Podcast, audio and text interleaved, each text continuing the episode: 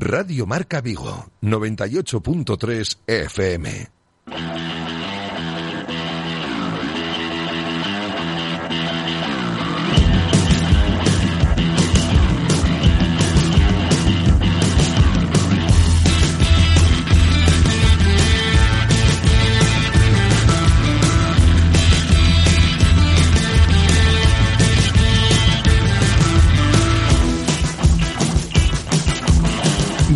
Marca Vigo.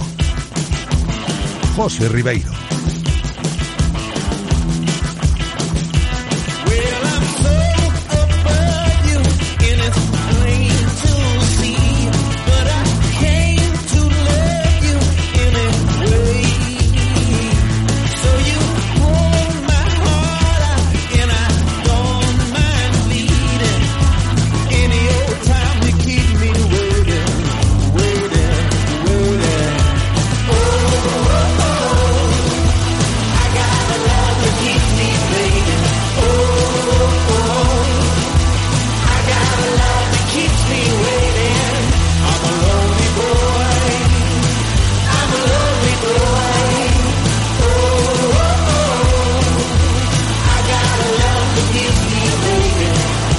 Saludos, ¿qué tal? Bienvenidos a Directo Marca Vigo. Es viernes 14 de enero.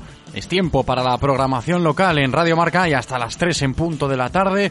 Aquí estaremos comentando toda la actualidad del Celta, del deporte vigués y también hoy va a tocar hablar de cine y de motor, como todos los viernes. Emitiendo desde el estudio de López de Neira, desde el 98.3 FM, desde la aplicación de Radio Marca Vigo y desde el enlace directo de la página web de Radio Marca Vigo. En cuanto al tiempo, tenemos hoy otro día bonito aquí en la ciudad olívica. El cielo se mantendrá despejado durante lo que resta de jornada. La puesta de sol volverá a merecer la pena, creo, y las temperaturas oscilarán entre los 14 grados de máxima y los 5 de mínima. Y en cuanto a los contenidos del programa, ¿qué vais a escuchar en este directo Marca Vigo de viernes 14 de enero? Pues todo lo que tiene que ver con el Real Club Celta, vamos a empezar por ahí, nuevo entrenamiento del primer equipo en la ciudad deportiva a Fauteza y protagonismo de nuevo para Fran Beltrán. Ayer se hacía oficial su renovación y hoy ha hablado en rueda de prensa. Lo hacía esta mañana, una hora antes de comenzar el entrenamiento. Aproximadamente a las 11 de la mañana se llevaba a cabo esa rueda de prensa y enseguida vamos a rescatar la comparecencia de Fran Beltrán para escucharla íntegramente aquí en directo Marca Vigo y seguir valorando una de las noticias de la semana, esa renovación del madrileño hasta 2026. También vamos a rescatar hoy declaraciones de la entrevista que le hicimos ayer aquí a Bryce Méndez.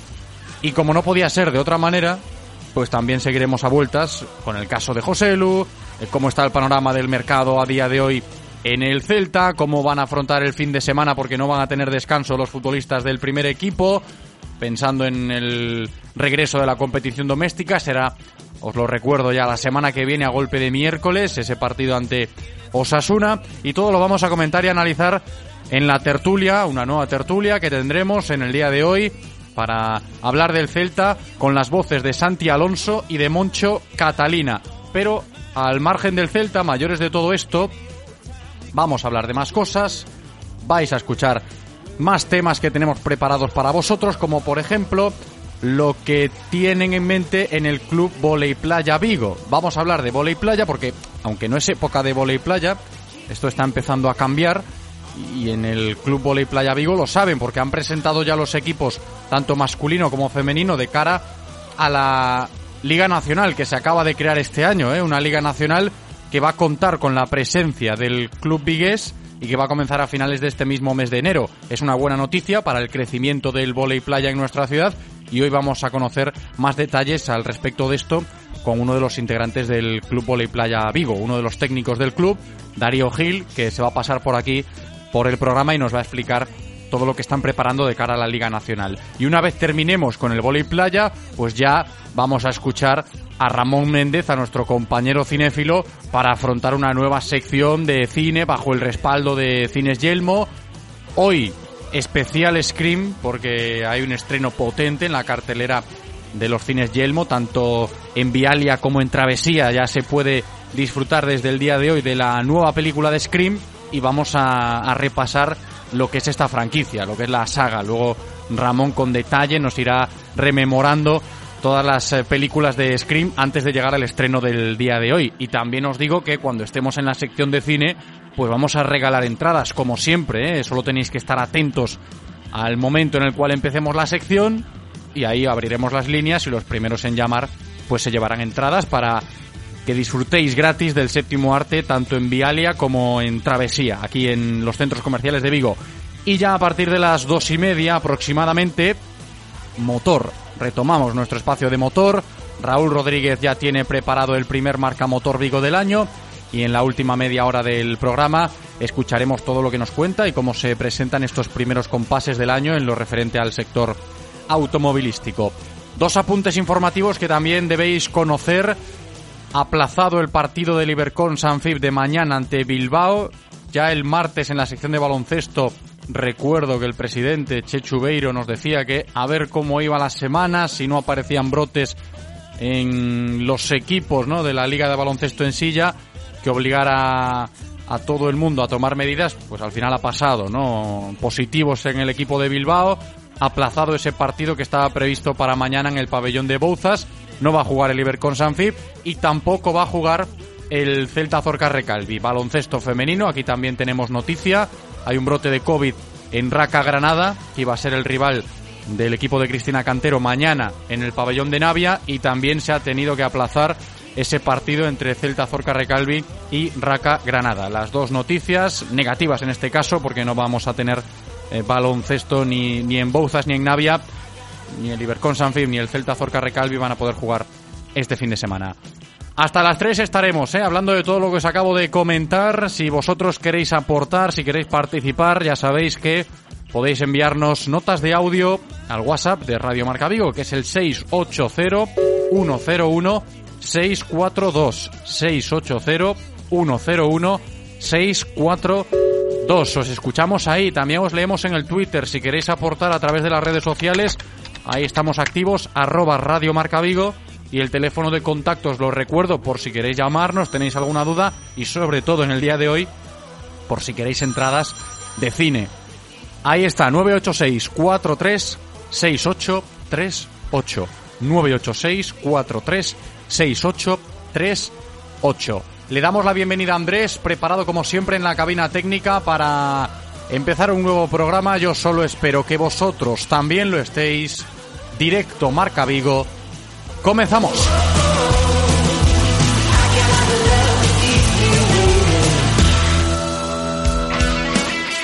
Radio Marca, el deporte es nuestro. Radio Marca. ¿Has visto en la tele el niño de 11 años que se ha graduado de física en solo nueve meses? Pues a mí me han entregado mi nuevo Renault Capture en menos de 30 días con Renault Fast Track y no veo a nadie entrevistándome en la puerta de casa.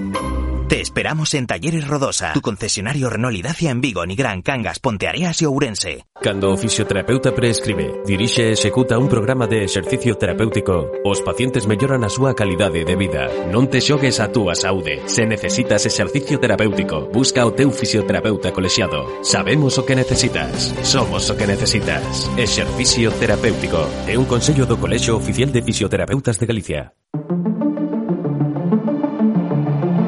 Descubre el Lexus UX híbrido autorrecargable por 31.600 euros. Lexus. Experience Amazing. Oferta financiando con Toyota Credit Bank hasta el 31 de enero de 2022. Más información en lexusauto.es. Descúbrelo en Lexus Vigo, carretera de Camposancos 141, Vigo. Todos los jueves a las 2 y cuarto en Radio Marca Vigo estamos al tanto de la actualidad del ciclismo gallego con Guillermo Janeiro y José Ribeiro. Entrevistas con los mejores ciclistas, repaso de las mejores competiciones y siempre de la mano de la Federación Gallega de Ciclismo.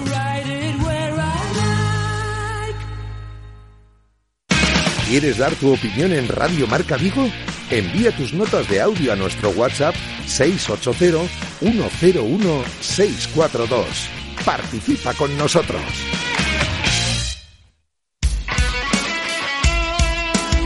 Radio Marca se emoción.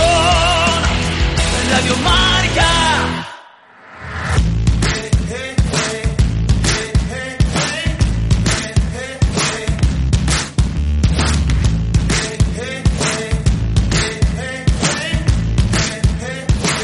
Directo Marca Vigo.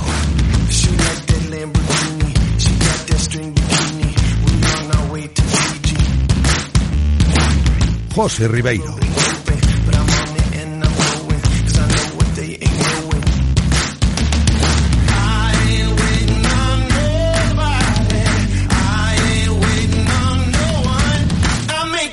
Es la una y 16 minutos de la tarde, estáis escuchando directo Marca Vigo, vamos a hablar ya del Real Club Celta, vamos a abordar toda la actualidad del conjunto celeste, sobre todo pensando en el primer equipo, ese equipo de Eduardo Coudet que está en la Ciudad Deportiva Fauteza, recogiendo todo ya, porque hace unos minutos que acaban de terminar el entrenamiento previsto para este viernes 14 de enero. Sabéis que el Celta no tiene partido este fin de semana, pero Tampoco va a tener descanso el equipo del Chacho porque van a seguir ejercitándose, sesión programada para mañana, también para el domingo y a partir de ahí ya de cara al próximo lunes más entrenamientos pensando en el partido del próximo miércoles cuando sí retomen la competición el próximo miércoles ante Osasuna en esa nueva jornada de la competición doméstica. Una lástima, no hay partido del Celta este fin de semana porque se ha quedado fuera de la Copa del Rey, básicamente lo sabéis.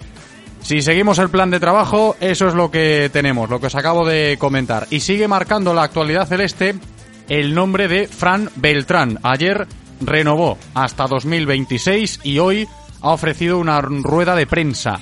Habló Beltrán esta mañana antes de la sesión de entrenamiento. Hemos estado pendientes de todo lo que comentó el madrileño ante los medios locales esta misma mañana y enseguida escuchamos aquí en directo Marca Vigo de forma íntegra esa comparecencia del recién renovado en Casa Celta.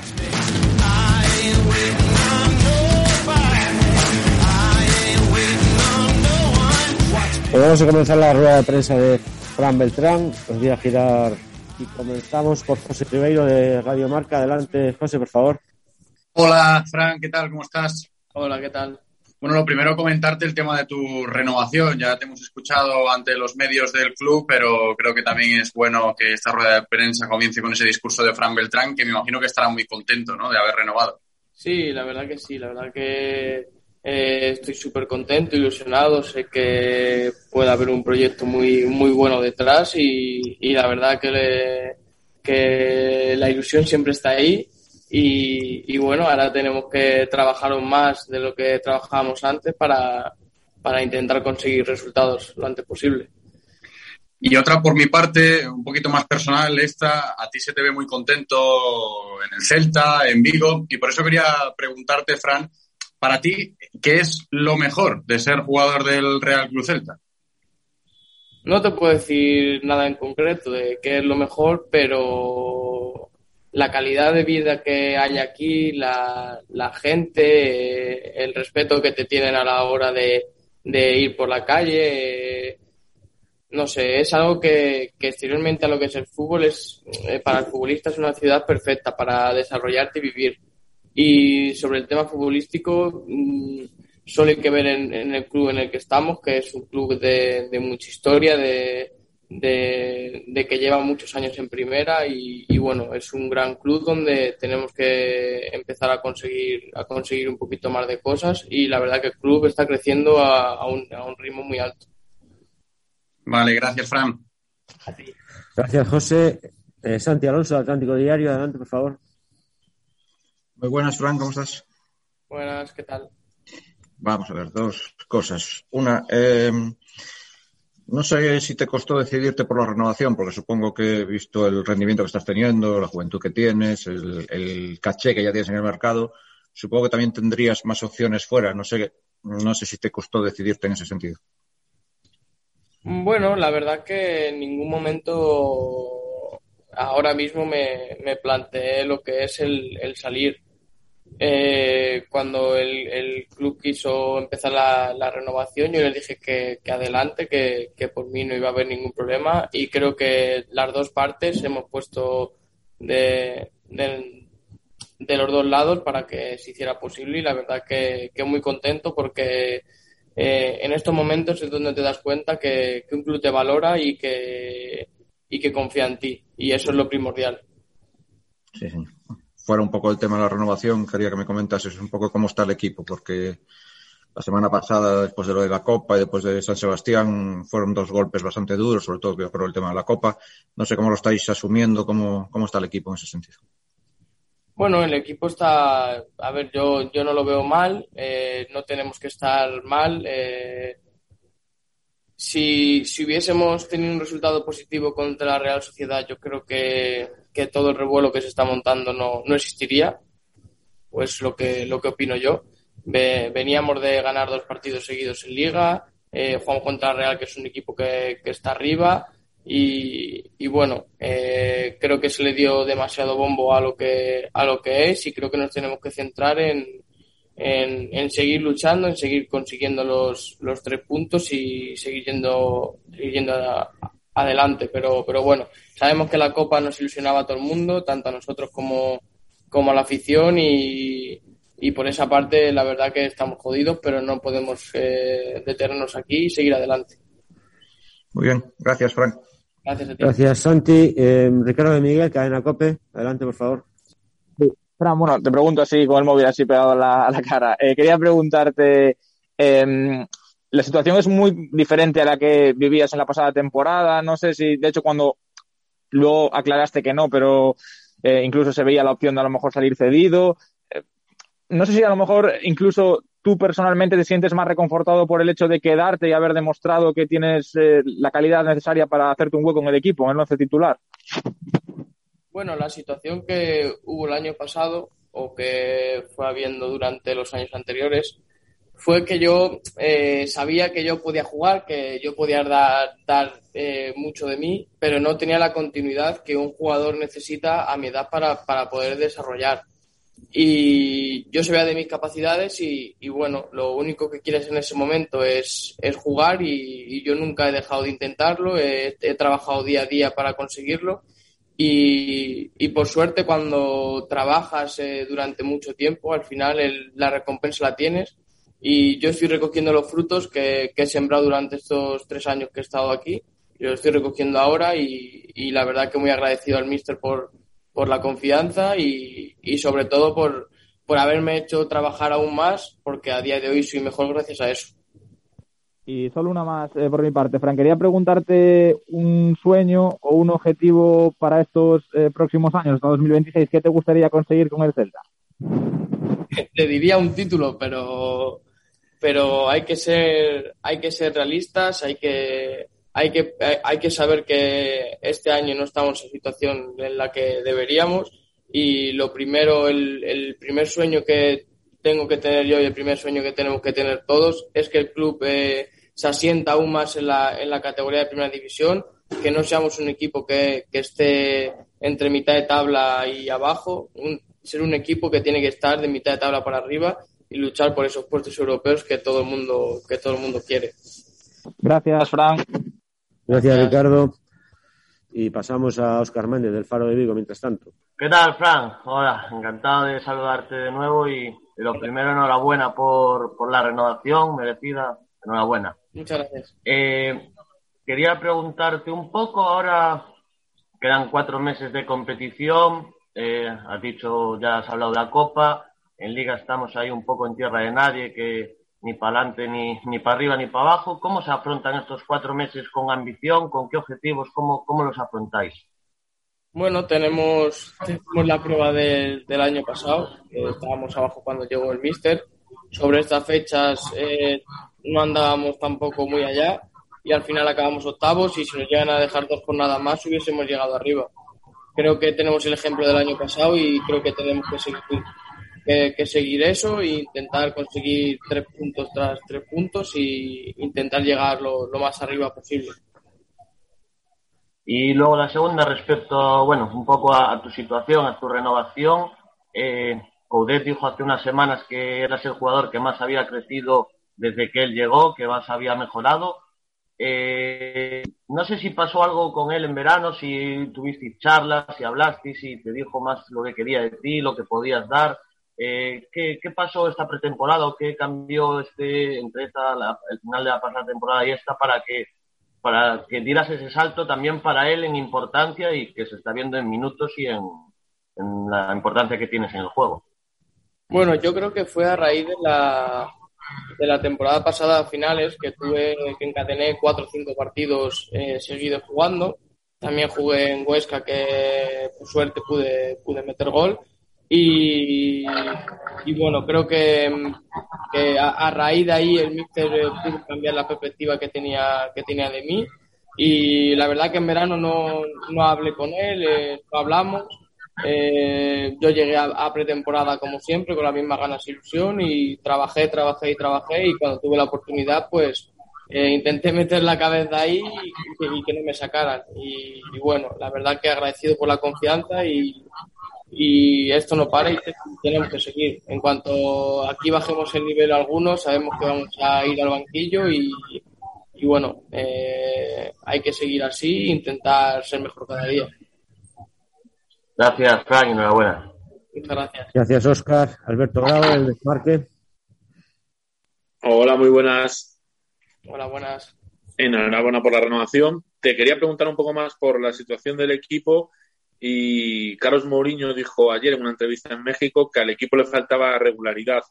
¿Qué crees que es lo que os falta para conseguir esa regularidad que no estáis teniendo, sobre todo en casa, donde os está costando un poquito más sumar los puntos? Sí, la verdad que, que ahí creo que, que, se tiene razón. Somos un equipo que no es, no es regular. Si fuéramos un equipo regular y consiguiéramos eh, los puntos que deberíamos tener en casa, estaríamos arriba. Y, y bueno, eh, lo que tenemos que hacer es intentar in, in, intentar tener más, más sangre, ir a por ir a por, ir a jugar todos los partidos como si fuera el último tener una mentalidad ganadora fin de tras fin de y, bueno, creo que ese es el camino que tenemos que seguir y, y, lo que no tenemos que hacer es acomodarnos. Porque parece que cuando estamos, cuando ganamos eh, dos partidos o cuando se gana a la semana siguiente jugamos un mal partido o lo que sea, creo que eso es lo que tenemos que cambiar y, y jugar cada partido como, como si fuera el último. A raíz de esas palabras, recuerdo que fueron muy similares a las que elegiste después de perder contra la Real Sociedad. Eh, ¿Cómo crees que se puede cambiar este, no sé si actitud, porque yo creo que salís con la mejor actitud de los partidos, pero ese relajamiento que tenéis a veces, como dices tú, que cuando ganáis dos partidos parece que, bueno, si se pierde el siguiente, pues no es tan importante y que os está impidiendo pues meteros en la parte alta de la clasificación. Sí, o sea, en, nuestra cabeza, en nuestra cabeza no, no existe lo que es eh, ganamos y nos relajamos porque sabemos que el siguiente no va a pasar nada. No, yo creo que, que no sé, es algo que ya tenemos eh, automatizado de otros años y que, y que vamos como con una relajación extra que en el mundo profesional no se puede, no se puede permitir. Y, y, mira que el Mister eh, todos los días eh, está, está con nosotros, nos está metiendo todos los días, cada día siempre tenemos una charla, eh, cada día siempre nos empuja a ser mejores y, y bueno, creo que, que, tenemos que poner todos un poco y, y, si vemos que con lo que estamos dando no nos llega, pues eh, tenemos que dar eh, un poco más. Y eso es así. Y sabemos que podemos dar un poco más y, y hay que ir a, así y conseguir los tres puntos. Muchas gracias, Fran. Gracias, gracias Alberto. Te traslado, Fran, la pregunta de Susana Ramón Castro de la Voz de Galicia, que no se pudo conectar, eh, que dice que pregunta que cómo afrontaste y qué tipo de trabajo hiciste, tanto físico como mental, esos meses en los que no tenías protagonismo.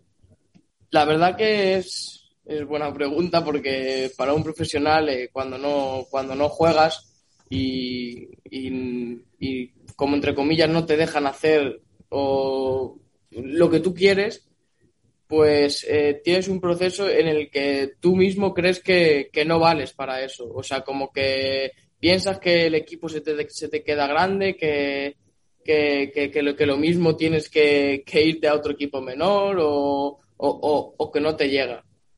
Y ahí juega mucho la mentalidad que uno tiene. Y yo creo que gracias a Dios, con la, con la educación que me han educado a mí de, de, de no dar por perdido nada, creo que, gracias a eso eh, he sabido reponerme día tras día y trabajar más duro que nadie para, para intentar, intentar meterme ahí y que no me saquen del, del once titular.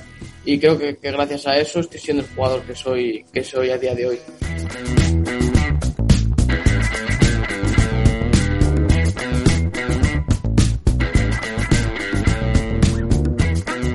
Así terminaba la rueda de prensa que Fran Beltrán ofrecía esta mañana antes de la sesión de entrenamiento allí en la Ciudad Deportiva Afouteza y de estas palabras de Beltrán a las de Bryce Méndez. Ayer Bryce se pasó por aquí, por directo Marca Vigo, y la verdad es que nos ofreció una entrevista bastante interesante que podéis escuchar, os lo recuerdo, íntegra, completa la entrevista a través de las diferentes plataformas que manejamos en Radio Marca Vigo, ¿eh? que tenéis ahí en Evox y en Spotify todos nuestros programas. Hablamos de muchas cosas ayer con Bryce en esta sintonía, entre ellas, pues cómo se ha tomado el vestuario esas dos últimas derrotas. También lo escuchábamos hoy en palabras de Beltrán, lo acabamos de hacer. Ayer Bryce Méndez tratando de explicarlo desde su punto de vista, ¿no? Dos derrotas que molestaron bastante a la afición no es algo que, quisiéramos ni, ni, que entraba en nuestros planes. Nuestra idea era hacer, hacerlo lo mejor posible en la Copa y al final pues, pues te vas a casa con una sensación de, de, que, de que no puede ser. La imagen que dimos no puede ser el resultado y, y, es complicado. Y en, y en, San Sebastián pues más de lo mismo. Y además Bryce Méndez también destacó lo que tiene que ver con su situación personal. Hablamos bastante de, del Bryce Méndez más personal en esa entrevista que mantuvimos ayer con él aquí en directo Marca Vigo, rescatando un asunto que ya tocamos también con su padre hace dos meses aquí en este programa, ¿no? La madurez de Bryce, en qué momento se encuentra en su carrera deportiva, hablando de la madurez que parece haber alcanzado ya como futbolista. Lo que yo pienso que es la madurez es es que pase lo que pase o, el partido que te salga, no volverte loco, tener tranquilidad, saber que el jugador que eres y no, y no desquiciarte. A mí me pasaba mucho que, que haces un mal partido y al partido siguiente pues, pues intentas hacer por el anterior y por este.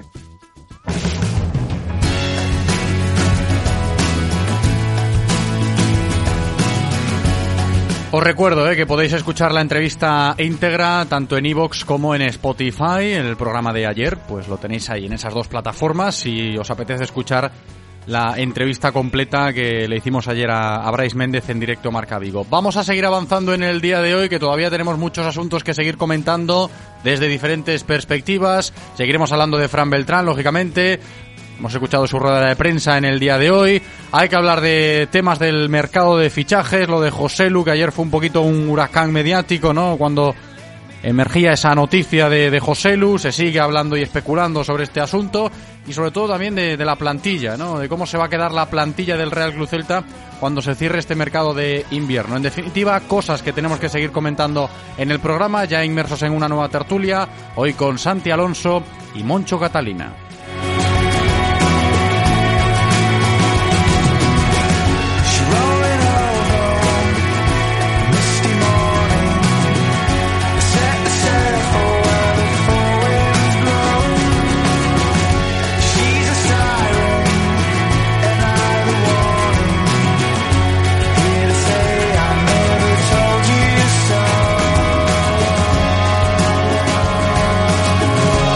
Voy primero con Moncho Catalina. ¿Qué tal, Moncho? ¿Cómo estás?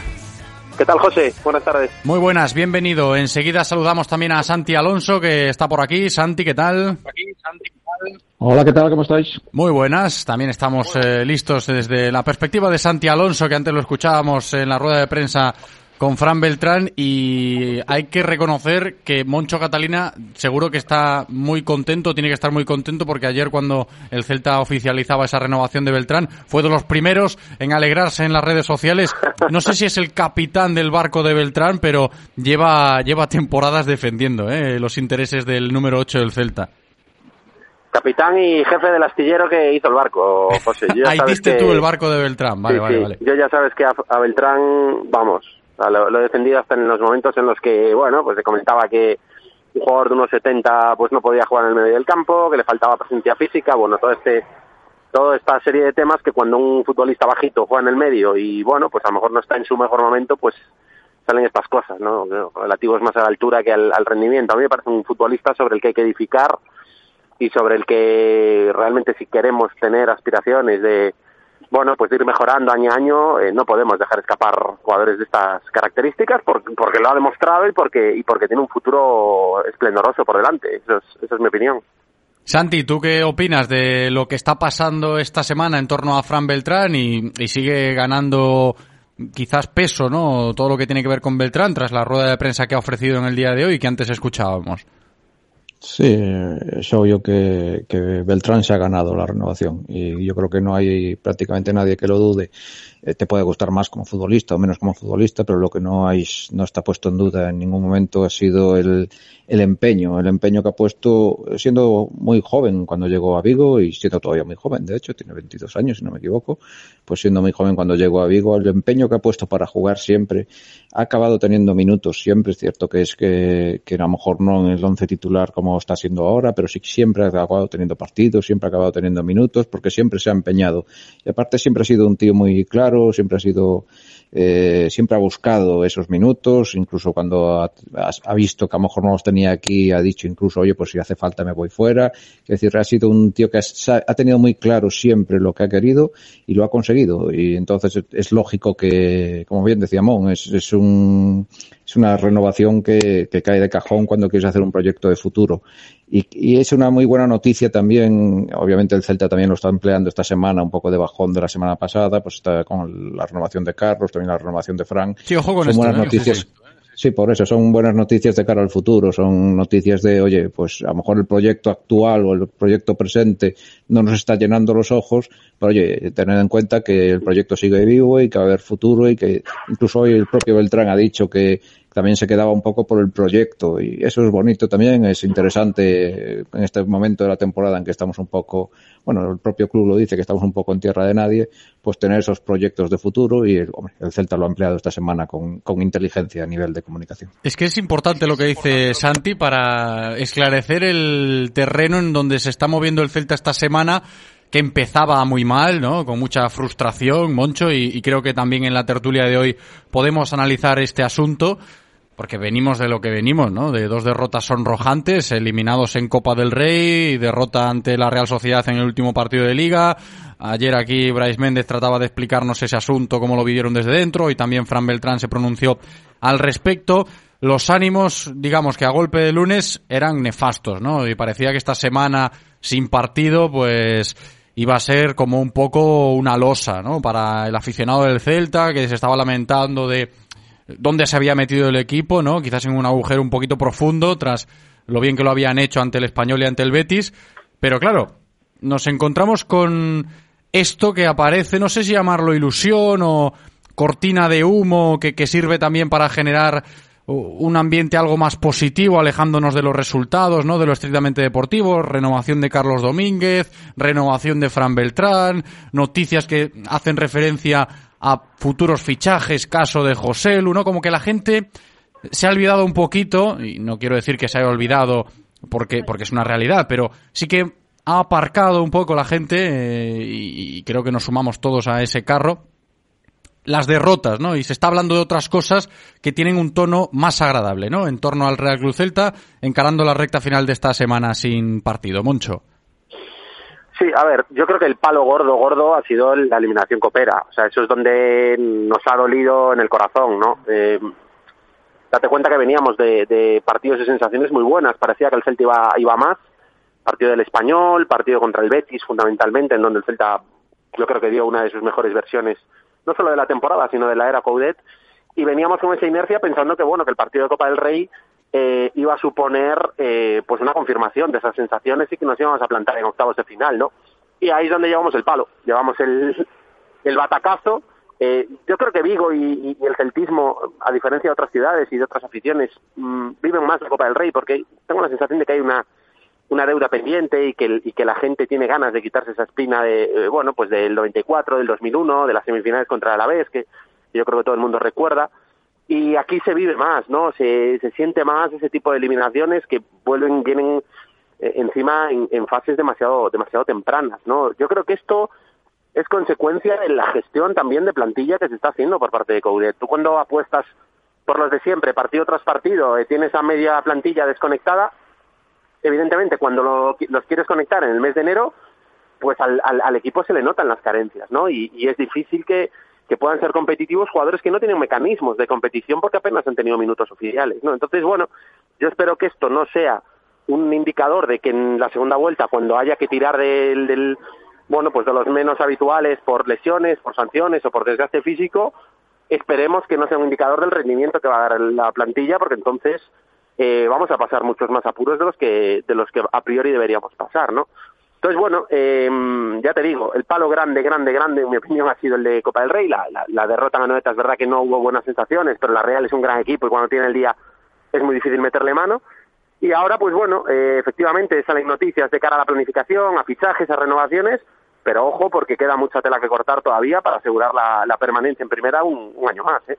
Sí, es que, a ver, Santi, tú presentabas este tema y yo lo reforzaba porque me parece algo lógico, ¿no? Que hay que comentar y analizar, porque eh, el ambiente o el rostro del celtista ha cambiado, el ambiente del celtismo y el rostro del celtista ha cambiado con respecto al lunes, porque el lunes eran todo caras tristes, depresivas, eh, enfado, ¿no? Mosqueo porque el equipo había perdido en Copa del Rey, eh, inoperancia en San Sebastián y demás. Y cuando se renueva Carlos Domínguez se empieza a hablar del futuro, de la cantera, de los chavales. También hay que puntualizar el partido del Celta B, ¿no? Que Miguel Rodríguez provocó que la gente pues siguiese hablando de que hay gente que viene fuerte desde abajo, hay chavales que pueden seguir destacando y demás. Este fue uno de los asuntos. Luego llegó la renovación de Fran Beltrán, el caso de, de José Lu, ¿no? Que pues eh, nos ocupó bastante en el día de ayer. Veremos cómo avanza esa operación y demás. Y como que eso todo ha eclipsado lo de la frustración y el enfado. Pero lo que dice Moncho, ¿no?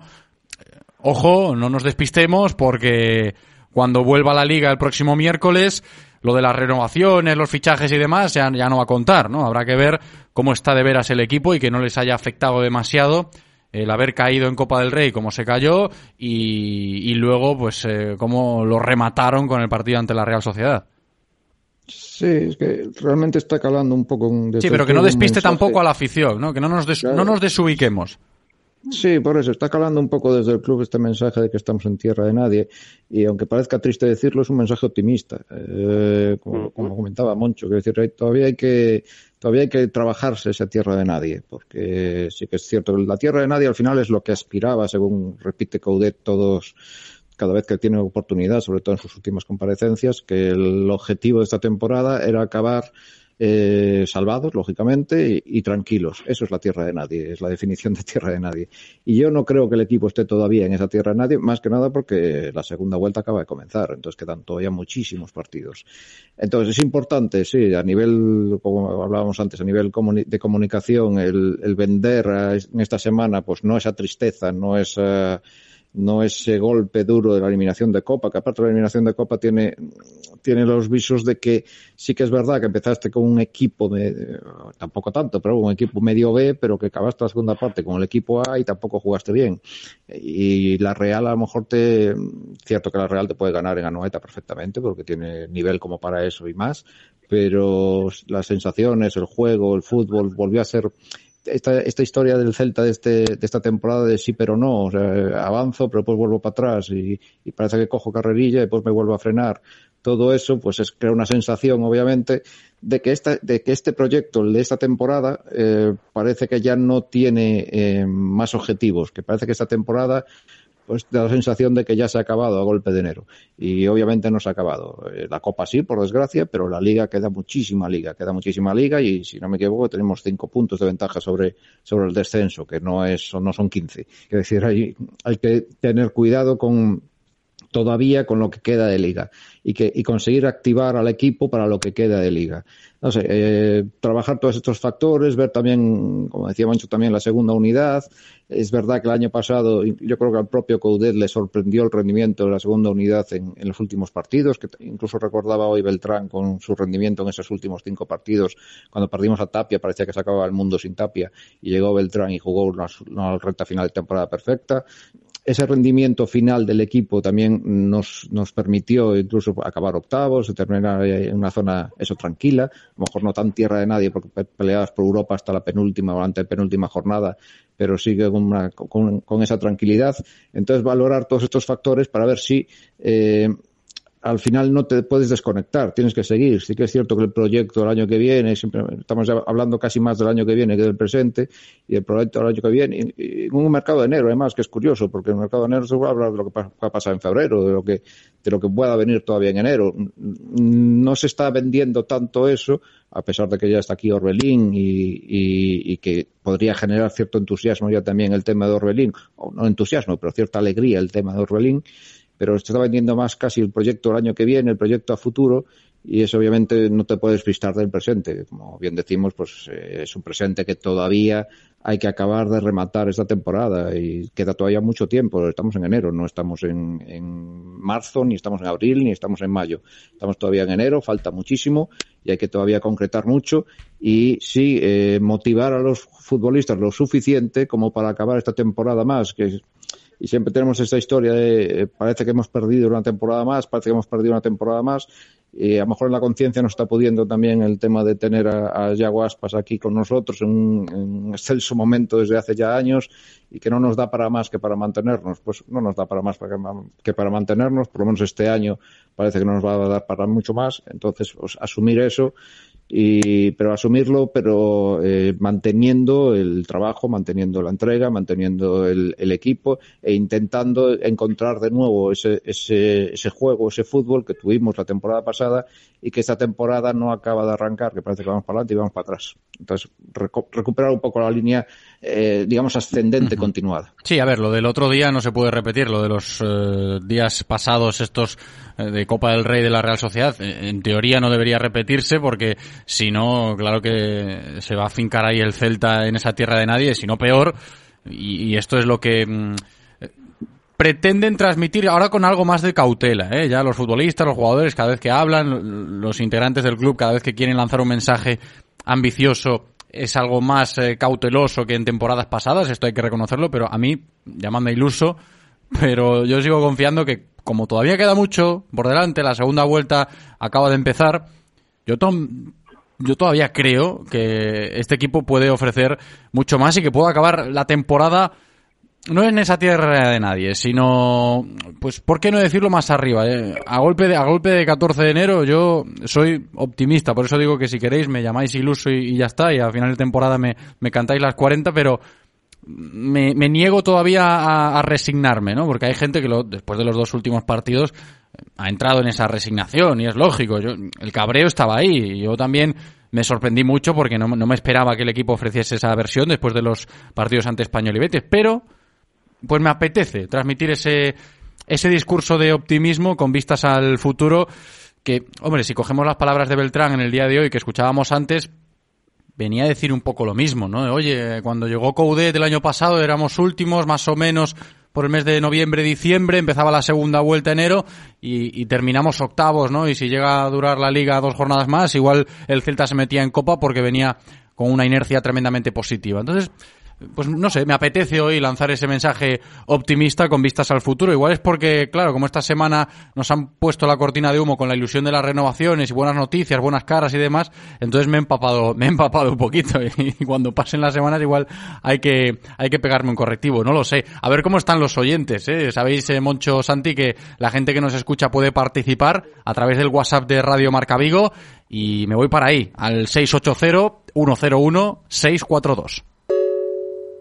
Buenos días, soy Pablo Cordero desde Moaña. Las renovaciones, lo de Joselu, lo de Beltrán, las entradas baratitas, los vídeos de Celta Media y ahora el Presi apostando por la, Europa League. ¿Quién decía que esta semana sin Celta iba a ser aburrida? Es que nos lo estamos pasando pipa. Yo ya ni me acuerdo qué es la Copa del Rey. Es que ni me acuerdo ya. Venga, buen fin de semana. Chao. Hola, qué contentos estamos con la renovación de Fran Beltrán, uno de los jugadores que más ha crecido en, la, esta, en este equipo, donde creo que podemos edificar un buen centro del campo alrededor de él. Y yo no estoy de acuerdo con un tío bajito de un metro setenta, no puedo jugar en el centro del campo, como criticaban por ahí antes de que fuera titular, Frank. Yo creo que los mejores jugadores de medio de campo son jugadores bajitos ves Iniesta, ves a Xavi Hernández, o sea que un auténtico crack. Venga, felicidades por el programa y a la Celta.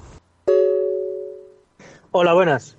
Eh, escuchando la, la, rueda de prensa de Fran Beltrán, eh, vaya por delante que es un jugador que me encanta, siempre mostró implicación, siempre ha mostrado actitud, eh, siempre ha mostrado hambre, respeto por esta, por el club, por la afición, siempre ha tenido buenas palabras para Vigo, para toda la gente y es un jugador que me gusta. Está a un nivel impresionante y, sinceramente, su renovación es una muy, muy, muy buena noticia. Lo único que sí que no me ha gustado de la rueda de prensa es cuando vuestro compañero, creo que de Atlántico, Atlántico Diario, le ha preguntado por eso, por los partidos perdidos últimamente y tal, y ha dicho que bueno, que se está montando demasiado revuelo, que el equipo no está tan mal, que que bueno, que tampoco hay que ¿no? exagerar o que tampoco es para tanto. Pues no estoy de acuerdo. Lo siento, pero no estoy de acuerdo. Por una cosa muy simple. Porque tú puedes perder, efectivamente, puedes perder, claro que puedes perder. La historia es cómo pierdes. Pierdes como pierdes, jugando como juegas contra el Atlético Baleares, con todos mis respetos, un equipo de mm, primera federación, y pierdes como pierdes contra la Real Sociedad, no jugando a nada, no tirando a puerta, no. La imagen fue muy mala. Vuelvo a repetir, eh, en otro audio también lo mandé. En la, ida contra Real Sociedad perdimos, pero para mí fue uno de los mejores partidos del Celta esta temporada. Sinceramente, jugó muy bien. Entonces hay maneras y maneras de perder. El problema es que la forma que, que perdimos, los dos partidos que llevamos, la imagen que dio, desanima a cualquiera. Y eso es lo que Fran Beltrán tiene que entender. Y no da igual, sinceramente. Es mi opinión. Buenos días, Radio Marca. Lo primero, feliz año a todos. Hacía tiempo que no dejaba un comentario. Eh, yo quería hacer una pregunta que es eh, saliendo un poco del tema de renovaciones y de estado del equipo, del estado del, estadio. Eh, yo paso a veces por ahí por el estadio y veo las obras bastante paradas o lentas eh, ¿Sabéis eh, qué plazos, eh, si van en plazos, si para cuándo van a empezar a levantar alguna estructura o algo? Nada, si sabéis algo nos informáis. Venga, un saludo. Muchas gracias a todos por aportar vuestras opiniones, vuestras peticiones, por alusiones, ¿no? Este último oyente que nos preguntaba esto, querido oyente, me encantaría poder responderte y poder decirte que el plazo es este y tal día tal mes y tal año va a acabar, pero desgraciadamente nadie, nadie sabe nada acerca de eso. Yo, fíjate, justo ayer por la tarde pasaba también por, por Abanca Balaídos y, y, estaba, pues como siempre, una grúa tan solo y una excavadora y, ya está. Así que paciencia, por favor, y, y, cuando hablemos de este asunto, creo que la carretilla de la paciencia es lo que vamos a tener que dirigir, ¿no? Desgraciadamente. Y si retomamos lo que veníamos comentando para seguir avanzando en la tertulia, encarando la recta final de la misma, eh, fijaos que los oyentes, pues, oye, no, no, no distan demasiado de lo que aquí estábamos diciendo, ¿no, Moncho? La, cortina de humo, cómo está yendo esta semana, que parecía que iba a ser un poco desagradable, pero con todas las cosas que han pasado se ha desvirtuado el discurso, en este caso para bien, pero eh, tampoco sin despistarnos, ¿eh? Sí, a ver, yo entiendo que el, el futbolista tiene que mandar un mensaje de, mirar hacia adelante y de que ahora, pues evidentemente, poco se puede hacer para revertir la situación que opera, ¿no? Estás fuera y bueno, y lamentablemente eh, llueve sobre mojado porque el año pasado sucedió lo mismo y, da la sensación de que el Celta se está cayendo demasiado pronto, ¿no? El torneo copero, un torneo, insisto, que aquí, eh, bueno, pues le tenemos especialmente ganas por los recuerdos que antes citaba, ¿no? El problema de, yo entiendo a Beltrán en el sentido de mirar hacia adelante, eh, repito, pero el problema mm, de las declaraciones de los jugadores, y es algo que ya hemos comentado ya desde hace mucho tiempo, es que se lee entre líneas una autocomplacencia excesiva, en mi opinión. Eh, estamos eh, cada verano hablando de objetivos de mitad de tabla hacia arriba, de intentar aspirar un poquito más y te da la sensación de que a medida que pasan las jornadas, pues te tienes que conformar, ¿no? Y que los jugadores en lugar de revelarse en alguna en alguna situación ante ante los resultados o decir o, hacer una autocrítica real dicen que bueno que no estamos tan mal y que y, vender un poco el, el, lado positivo no yo solamente a Denis Suárez en alguna ocasión le, le escuché que eh, bueno pues hacer una autocrítica real de que no se podía seguir así eh, creo que ante los micrófonos de, de, Movistar La Liga y que había que mejorar a nivel defensivo y que había que ponerse las pilas.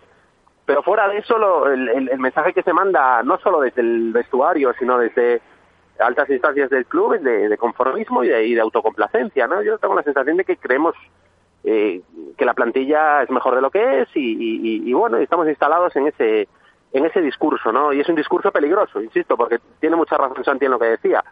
Estamos hablando de la tierra de nadie y la de la mitad de la tabla como si estuviera conseguido ya, como si fuera un, un objetivo que ya tenemos en la mano. Y para nada. Es que es el objetivo mayor al que podemos aspirar, porque evidentemente Europa League, que pretendemos desbancar a Villarreal, a Real Sociedad, a Betis, esas plazas, eso es prácticamente imposible, es evidente a estas alturas, el, el mejor escenario posible es esa mitad de tabla que curiosamente se está vendiendo como, como algo ya conseguido y que, y que bueno, y que toca ya prácticamente no más que pensar en, en refuerzos y en la temporada que viene. Ojo, porque, insisto, es un discurso muy peligroso que nos puede nos puede llevar a, tener algún susto aquí a, a, final de temporada. ¿Y vosotros qué pensáis del tema mercado? Porque también esta semana se han abierto varios frentes. Eh, el más gordo, lo de el de Joselu, lo del caso de el, el canterano que podría regresar eh, de cara al próximo verano con vistas a la próxima temporada y también eh, el asunto de que es algo que ya aquí en este programa mm,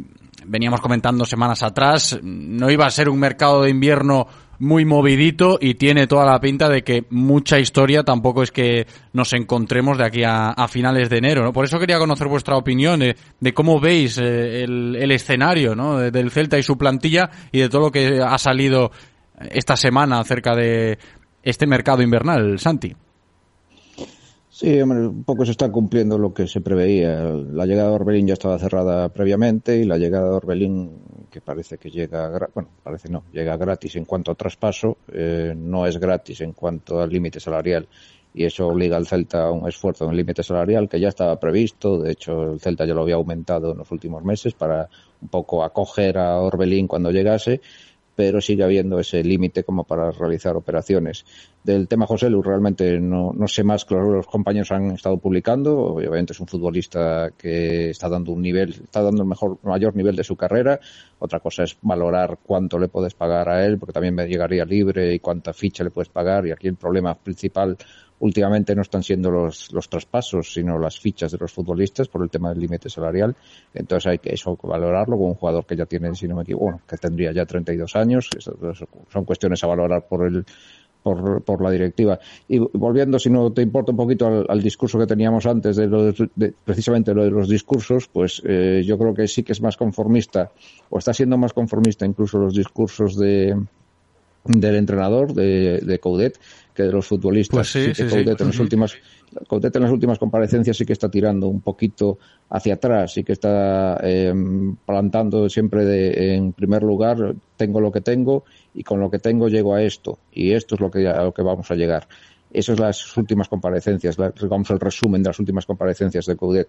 Y, y bueno, y variando un poquito con lo, también lo que decía el oyente de Beltrán, sí que es cierto que Beltrán en una primera pregunta eh, como que escapó de este momento, digamos, de crisis, como evitando diciendo que no estamos en crisis en este momento puntual, pero también es cierto que sí que realizó una autocrítica, aparte bastante, bastante fuerte, porque Beltrán suele, suele hablar bastante bien. Y, y realizó una, esa, de esa complacencia de cuando el equipo gana una victoria o logra dos victorias seguidas, que después de repente vuelve, vuelve para atrás. Y según él, es una relajación que tienen los futbolistas, que obviamente no es una cuestión de actitud, no es que lo planteen previamente y decir, pues ahora nos relajamos, pero sí que es cierto que dice que es un automatismo que tienen de anteriores temporadas, incluso llegó a decir, que se relajan un poquito cuando consiguen algo positivo y vuelven a relajarse, con lo cual eh, el rival, lógicamente, pues les vuelve a, a, comer y les vuelve a dejar atrás. Entonces, es importante que discursos como ese, como decía Moncho, pues empiecen a brotar también dentro de, los jugadores. Eh, Beltrán lo dijo el otro día al acabar el partido, lo repitió hoy. Es decir, hay, discursos positivos en ese sentido y yo creo que más conformista está siendo está siendo probablemente también relacionado con lo que hablamos ahora, con el mercado de enero, que él también quiere mandar el mensaje de, oye, si no me llegan más piezas, yo con estas piezas solo doy esto. Y esto quiere decir eh, de permanencia con cierta tranquilidad. Ni Copa del Rey, ni Europa, ni nada más. Lo que tenemos para, o sea, lo que tenemos en la plantilla a día de hoy da para esto. Y ese es el mensaje de Coudet. Y que no olvidemos que, que Coudet tiene mando en plaza dentro del Celta. El, sí que es cierto que el golpe de la Copa ha resquebrajado un poco esa apuesta eh, al 100% por Coudet, lo cual no quiere decir, obviamente, que esté en peligro Coudet, ni mucho menos, pero sí que es verdad que ha empezado a resquebrajar esa confianza ciega, digamos, en Coudet. Y no olvidemos que Coudet ha renovado y que tiene muchos años por delante todavía para hacer un proyecto. Entonces, todo lo que sale de proyecto se supone que va unido a Coudet. Y eso es interesante también ver eh, hasta qué punto la entrega del club a Coudet, entrega en positivo, no estoy, no estoy diciendo un, una vertiente negativa, la uh -huh. entrega, digamos, de la confianza en Coudet se mantiene al 100% o se va matizando con el paso de los mercados, que se, ya se sabe que también suelen ser periodos en los que las confianzas de los entrenadores suelen limarse un poquito porque los entrenadores sueltan discursos de yo quiero algo más, que es lógico, y los clubes sueltan discursos de pues yo no te puedo dar más. Entonces ese, ese yo quiero más, yo no te puedo dar más, pues al final acaba resquebrajando un poquito las, las relaciones y estamos precisamente dentro de ese mercado. Entonces todos los discursos, digamos, de entrenador, básicamente porque el club poco habla o, habla remotamente o el presidente da una entrevista en México y por aquí poco habla, digamos, el club oficialmente, pues los discursos de entrenador hay que entenderlos también dentro de este de esta circunstancia de mercado y dentro de esta circunstancia de yo quiero algo más porque con esto no me llega y el club diciendo pues yo no te puedo dar nada más. No, si el mensaje, leyendo entre líneas, puede ser ese, ¿eh? lo que apunta Santi. Moncho, no sé cómo ves tú este panorama del mercado tal y como se nos ha quedado esta semana, ¿eh? con los nombres propios que, hemos ido tocando. Bueno, a mí José Luis es un jugador que me gusta, evidentemente. Eh, hay que ver qué pasa con la Fermina ahora en marzo, que es un tema muy delicado, y saber a lo mejor si van por ahí los tiros. Pero bueno, si todo va bien, el, disponer de, de, un, de una delantera, Mina, José Luis Aspas, bueno, pues ya, es, ya son jugadores como para, bueno, pensar que el Celta sí que tiene capacidad ofensiva, ¿no? En, esa parte. Y en relación a en relación al Chacho Coudet, escuchando atentamente a Santi, a mí lo que me molesta mucho es que es escuchar a un director técnico, a un entrenador, eh, mm, decir que es que es lo que tiene, ¿no? Y, y, cuando saca la unidad B, que prácticamente nos tenemos que resignar a, quedar eliminados con un segundo B, ¿no? Eh, eso dice muy poco a su favor. O sea, realmente Coudet se hace un flaco favor cuando sale a rueda de prensa y, mantiene eh, este discurso y, suelta estas declaraciones, ¿no? Eh, hace no mucho teníamos un entrenador que, apostaba por, por pensar en grande y por, y por derribar la puerta. Y, no había jugadores en, en el banquillo muy superiores a los que tiene Coudet, estaba Planas, estaba Señé, estaba Bongonda, estaba Rossi, estaba Lemos, y, y, en base a los recursos de los que disponía, pues trataba de sacar el máximo rendimiento de toda la plantilla, que es lo que se le pide a un entrenador sacar el máximo rendimiento a través de la confianza, a través de la motivación, a través de variantes tácticas, a través de lo que sea. Lo que no puede un entrenador es vender en sala de prensa que solo tiene a 11 o a 13 jugadores y que el resto prácticamente no, no sirven ni para jugar a los bolos. Y Coudet está insistiendo una y otra vez en que los recursos que dispone no son adecuados para primera división. O sea, este mensaje a los futbolistas les llega y a los suplentes cuando tengan que tirar de ellos habrá que ver el rendimiento a nivel de a nivel mental y a nivel de, de competición que dan en la segunda vuelta y no sabemos si Yago Aspas se puede lesionar, si Mina se puede lesionar, si Denis Suárez se puede lesionar y tienes que jugarte a lo mejor la permanencia con Okai en el centro del campo, con Gallardo arriba o con Solari en, extremo. Yo, sinceramente, me cuesta trabajo el, el, entender por dónde van estas declaraciones de Coudet. Entiendo que van un poco más hacia arriba en el sentido de demandar jugadores un poco más contrastados que hacia, hacia su plantilla, pero el daño que se le puede hacer al vestuario insistiendo eh, semana tras semana en este discurso a corto plazo es, en mi opinión, muy, muy peligroso. Veremos el lunes, ¿eh? cuando retomemos aquí la actualidad del Celta, como todas las semanas. Se ha cambiado no mucho el cuento porque el Celta va a seguir trabajando, lo recuerdo, el fin de semana, aunque no tengamos partido. Y seguro que en los despachos, lógicamente, porque estamos en, el tiempo de ello, pues también la, la, actividad no va, no va a parar.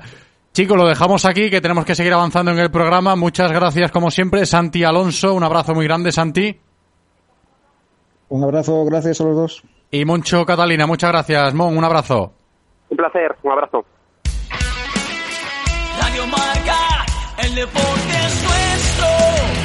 Radio Marca todas las semanas, de la mano de la Diputación de Pontevedra, os acercaremos la actualidad del deporte femenino de nuestra provincia. se está trabajando bien, eh, sabemos que, pues eso, que ahora físicamente nos están metiendo más caña, igual estamos más cargadas, no tenemos las mismas sensaciones, pero... Ya no solo las jugadoras, que por supuesto son las que trabajan día a día, o el staff que estamos con ellas, sino que el club está haciendo muy bien las cosas. Y... Eh, al lado de, de la realidad de vivir unos juegos y de que digan Paralympic Champion y después vengan nuestros nombres, o sea, la verdad es que es, es increíble. La Diputación de Pontevedra y Radio Marca Vigo con el deporte femenino. Si pensamos en automóviles, hay fechas que marcan un antes y un después. 1909 nace Audi. 1916 nace BMW. 1926 nace Mercedes-Benz. 1982 nace Autos Rosas. Llegamos con la intención de ofrecerte la mejor experiencia automovilística con una amplia selección de marcas premium para que vivas y sientas la conducción. Autos Rosas. Ahora más que nunca seguimos apoyando el deporte vigués. Autos Rosas. Disfruta conduciendo. Descubre el Lexus UX híbrido autorrecargable por 31.600 euros. Lexus. Experience Amazing. Oferta financiando con Toyota Credit Bank hasta el 31 de enero de 2022. Más información en lexusauto.es. Descúbrelo en Lexus Vigo, carretera de Camposancos 141, Vigo. ¿Has visto en la tele el niño de 11 años que se ha graduado de física en solo nueve meses?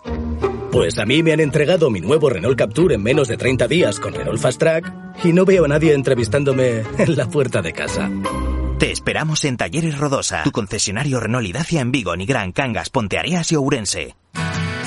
Disfruta de todos los contenidos de Radio Marca Vigo a través de nuestra app Radio Marca Vigo para iOS y Android, en nuestra página web www.radiomarcavigo.com y ahora también desde nuestro podcast en Spotify. Escucha donde y cuando quieras Radio Marca Vigo, la radio del deporte vigués 98.3 FM. Radio Marca se emoción. Radio Marca.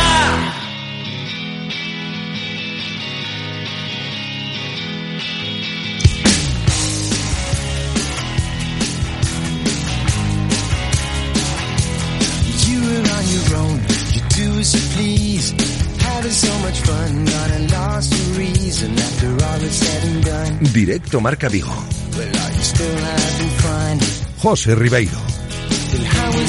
Siete minutos sobre las dos de la tarde, aquí seguimos en directo Marca Vigo a golpe de viernes. Y vamos a hablar ahora de volei playa, sí, de volei playa, estamos en invierno, ¿vale? Hace un poquito de frío, no apetece ponerse el bañador ni el bikini, pero en el Club Volei Playa Vigo ya están preparados para algo que seguramente va a ser muy interesante este año, ¿eh? Han presentado ya los equipos eh, tanto masculino como femenino de cara a la recién creada Liga Nacional que va a comenzar a finales de este mismo mes y por eso está hoy con nosotros uno de los técnicos del Club Voley Playa Vigo, Darío Gil. Darío, ¿qué tal?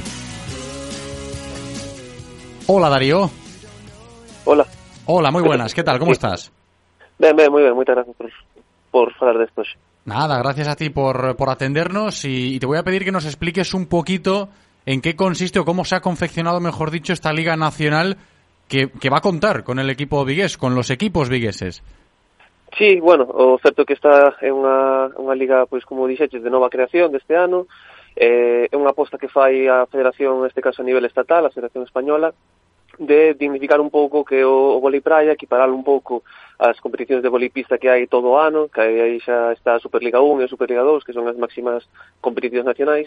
Entón, pois, dende a federación promocionar este esta liga de máximo nivel de vóley playa para poder ter competición durante durante todo o ano, non só nos espazos de, de verán habituais.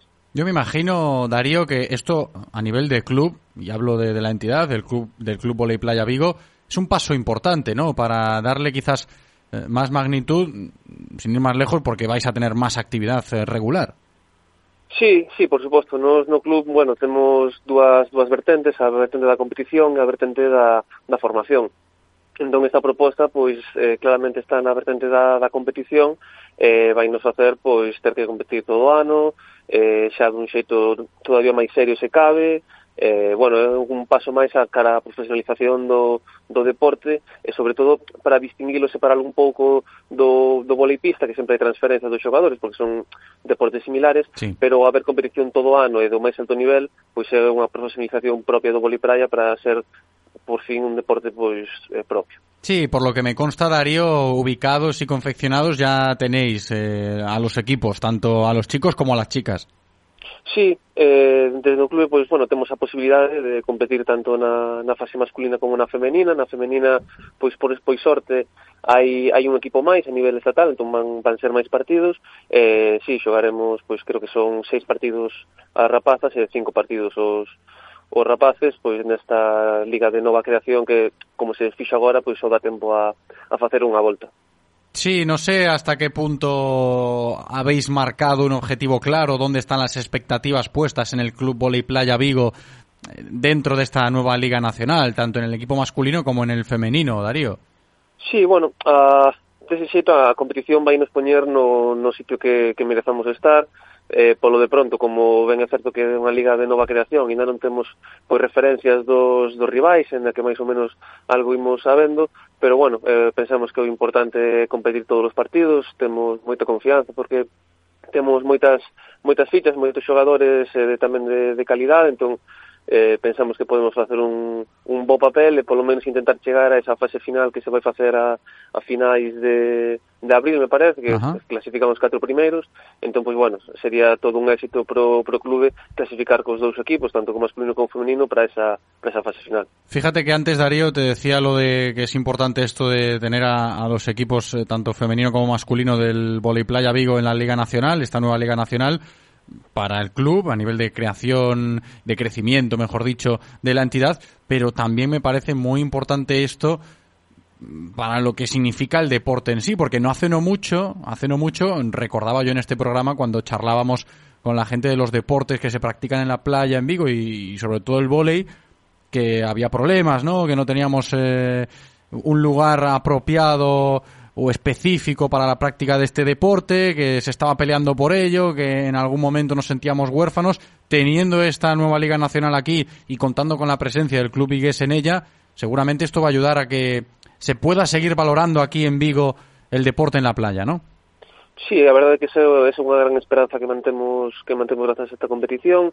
como ti dixeches, é certo, non temos un, un lugar específico nin propio, en tampouco temos unhas instalacións, pois igual a nivel municipal, que se podan utilizar, temos que compartir o espazo do, do final de, de Samil na desembocadura tamén con, con bañistas e con outros deportes que entendemos que non é a situación ideal, entón pois sí que o gallá que está que esta nova competición pois era para dar un pouco máis de, de visibilidade eh, podamos comprender tanto nós como o Concello pois chegar a algún tipo de acordo para poder dispoñer dun, dun espazo xa non só para nós, senón tamén para, para outros deportes de, de praia, como dixetes, non? Está o balonman praia, está o tenis praia, está o fútbol, está o fútbol praia.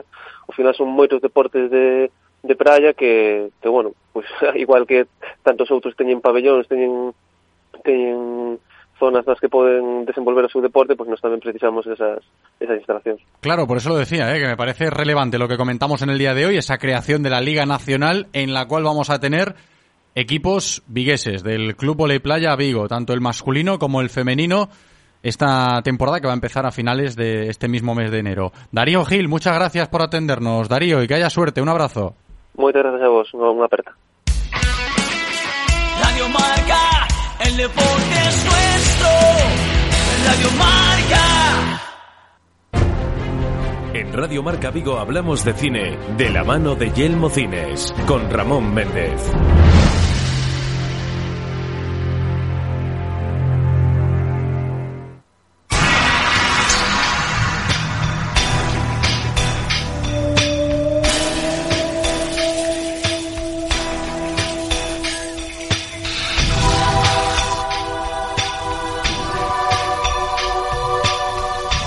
Pues ya estamos inmersos en una nueva sección de cine aquí en directo Marca Vigo a golpe de viernes y hoy es una sección especial, ¿eh? porque vamos a hablar de una saga mítica, vamos a hablar de Scream, hoy es un estreno importante el que tenemos en la cartelera de cines Yelmo, tanto en Travesía como en los cines de Vialia, pues podemos encontrarnos con este plato fuerte, ¿eh? la nueva de Scream, insisto, especial Scream en la sección de hoy.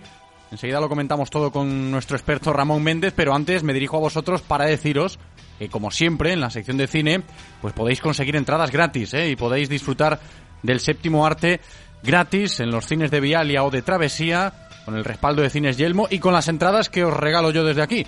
Solo tenéis que llamarnos, ¿eh? y los tres primeros en llamar se llevan entraditas para ir a los cines Yelmo 986 4368 38 986 4368 38 Ramón Méndez, ¿qué tal, Moncho? ¿Cómo estás? Muy buena, Ribeiro, que como dices vamos a hacer ahí especialillo porque lo estamos comentando durante esta semana Andrés y yo. Cuando hay una nueva entrega de una franquicia así, se echa en falta pues hablar un poco de la franquicia, porque al final, eh, si resumes un poco de qué va una quinta entrega, una sexta entrega, la gente se pierde y, la gente que conozca ya de qué va también le gusta refrescarlo, así que vamos a empezar a hacer esto un poco. Cuando haya sido una franquicia importante, vamos a rememorar pues el legado de esa franquicia. Sí, porque el estreno de la nueva de Scream en el día de hoy es un plato fuerte, ¿eh? Hombre, y tan plato fuerte, vamos a ver, es que Scream es una peli que marcó el cambio del cine de terror. O sea, eh, cuando surgió la primera Scream, veníamos de una tradición de, de terror. Todas las películas tenían un, eran un sota caballo y rey muy marcadas, etcétera, y esta peli, pues, supuso un antes y después en el género. Y lógicamente, después de una década, desde la última entrega, pues ya apetecía mm, ver qué nueva locura se le ocurría y además parece, ya lo comentaremos luego, que ha salido bien la, la apuesta con esta nueva entrega. Pues sí, eh, ya habéis escuchado especial Scream y vamos a ir, eh, Ramón, repasando las cuatro entregas anteriores, ¿no? Refrescando un poquito la memoria, empezando hace muchos años de esto, ¿eh? Por, por la primera de Scream. Diga. Hola. ¿Quién es? Si tú me dices tu nombre, yo te diré el mío. Creo que no. ¿Qué es ese ruido? Palomitas. ¿Estás preparando palomitas? Me estoy preparando para ver un vídeo. ¿De veras? ¿Cuál? Ah, es solo una película de terror. ¿Te gustan las películas de terror? Ajá. No me has dicho tu nombre. ¿Por qué quieres saber mi nombre? Porque quiero saber a quién estoy mirando. Alguien está jugando a un juego mortal. Todo empezó con una llamada a la policía. Alguien está llevando su pasión por las películas de terror. Diga. Hola, Sidney. Demasiado lejos. ¿Te gustan las películas de terror? ¿Por qué? Todas son iguales. Un estúpido asesino acecha a una chica de grandes pechos, mala actriz y que siempre sube por la escalera corriendo. En lugar de escapar por la puerta, es insultante. Hay ciertas normas por las que uno debe regirse para sobrevivir en una película de terror. Número uno, nunca practicar el sexo. Nunca, nunca, jamás, bajo ninguna circunstancia decir, enseguida vuelvo, porque no volverás. Voy a por otra cerveza, ¿quieres una? Sí, claro. Enseguida vuelvo. Él no escribió las normas. La policía siempre se despista. Si vieran más películas, se ahorrarían tiempo. Solo las sigue para matar. No contestar al teléfono. No abrir la puerta. No intentar esconderse. La primera de Scream, Ramón. Ahí estamos echando la vista atrás, ¿eh? Y tan la vista atrás, Ribeiro. Estamos hablando del año 96, que éramos ahí. eh, bueno, yo ya era adolescente, Andrés y yo ya estábamos ahí en edad de ir a ver al cine. Yo no. Eh, tú todavía, tú todavía no, todavía Yo te queda un todavía poco no. mayor. Yo era más pequeñito. Eh, y, y claro, la, la gracia de Scream precisamente es que, que, bueno, el responsable, principal responsable de, de esta película es Wes Craven, que era un, un director de, de cine de terror espectacular, que ya hace unos añitos que, que nos dejó, desgraciadamente. Que, que, bueno, para que te hagas una idea, fue el responsable también de Pesadilla en Elm Street, por ejemplo, o de Las colinas tienen ojos, es decir, fue una persona que, que entendía el terror y era capaz de revolucionarlo y prácticamente toda película que tocaba él se convertía en un éxito. Incluso las que no dirigía directamente, pues por ejemplo películas que solo producía, como por ejemplo eh, Wishmaster, que también es un clásico dentro del, del cine de terror. Y la coña, el problema con que había Wes Craven es que él sobre todo hacía las primeras películas, la primera parte de Pesadilla en Elm Street, por ejemplo. Y luego veía pues que, los estudios, en vista del éxito, pues sacaban secuela tras secuela, nuevas entregas, y que la película perdía fuelle, lógicamente, perdía el encanto porque al final era una fórmula que se repetía hasta la saciedad y que eso pues eh, provocaba el agotamiento del género, lógicamente, el agotamiento de la, de la franquicia. Y entonces fue, fue de ahí donde nació Scream. Como hemos oído ahora en el tráiler, la gracia de Scream es que parodia el hecho de que todas las pelis de terror sean iguales. De hecho, estábamos oyendo en plan normas para una película de terror. Si quieres sí. eh, sobrevivir, pues por ejemplo, no puedes practicar el sexo en pantalla, etcétera, etcétera. Y, y a partir de esto, eh, lógicamente, lo plantea, eh, en la película está planteado como que es el mundo real, lógicamente no es una película, está en el mundo real. Y en ese mundo real, pues eh, hay gente que quiere crear una película de terror en el mundo real. Entonces hacen la parodia de eh, adaptar todos los clichés del cine de terror intentando aplicarlos al mundo real. Eso lleva a que la cinta, eh, gran parte de su encanto es que se mueve constantemente entre la tensión de que hay un asesino en serie que te intenta matar y te está persiguiendo, etcétera, etcétera, y al mismo tiempo eh, todas las persecuciones, todas las situaciones que se dan son parodias y críticas y un poco reírse de los clichés constantes del cine de terror. Eso es lo que hacía que Scream funcionase tan bien y, y gustase tanto.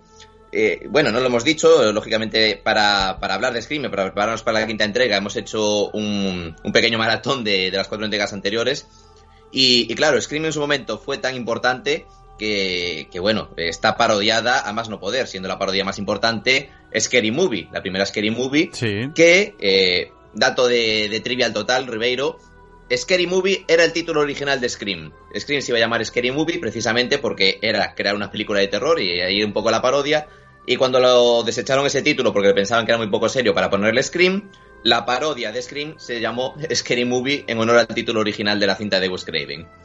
Y, bueno, la verdad es que claro, al final Scream es una peli que tiene eh, más de un cuarto de siglo, que está muy parodiada y eso lleva pues que lógicamente a verla a día de hoy cuando ya has consumido 20 años de parodias pues lógicamente eh, sobre todo yo que me encantaba Scary Movie de pequeño y la veía en bucle pues eh, a veces estoy viendo más Scary Movie que Scream eh, un pequeño defectillo que, que, que, sufre por el paso del tiempo lógicamente pero quien todavía no haya visto Scary Movie y quien no haya visto Scream pues es una peli que todavía tiene mucha capacidad de sorpresa sobre todo lógicamente esto es fundamental que te guste un poco el cine de terror pues para entender eh, por qué está pasando lo que está pasando en pantalla. Es una peli con buen ritmo, con personajes carismáticos, eh, bueno, o sea, el, el, reparto de hecho es eh, tiene nombres de, muy relevantes como puede ser eh, Courtney Cox, eh, la mítica Mónica de, de, Friends, que en el papel de Gail Weathers, que es un personaje recurrente, la periodista recurrente de la franquicia, eh, Neve Campbell como la protagonista principal, Sidney, David, David Arquette como Dewey, mm, incluso, bueno, papeles secundarios de, actrices de,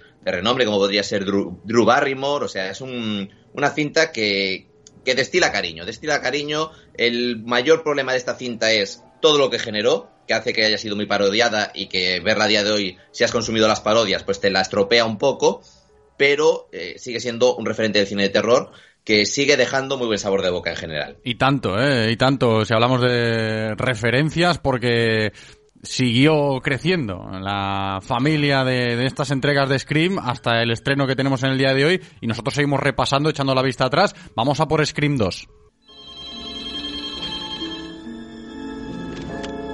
Diga. Hola, Sidney. ¿Te acuerdas de mí? ¿Qué quieres? Llegó la hora, amiguita. ¿No sabes que la historia siempre se repite?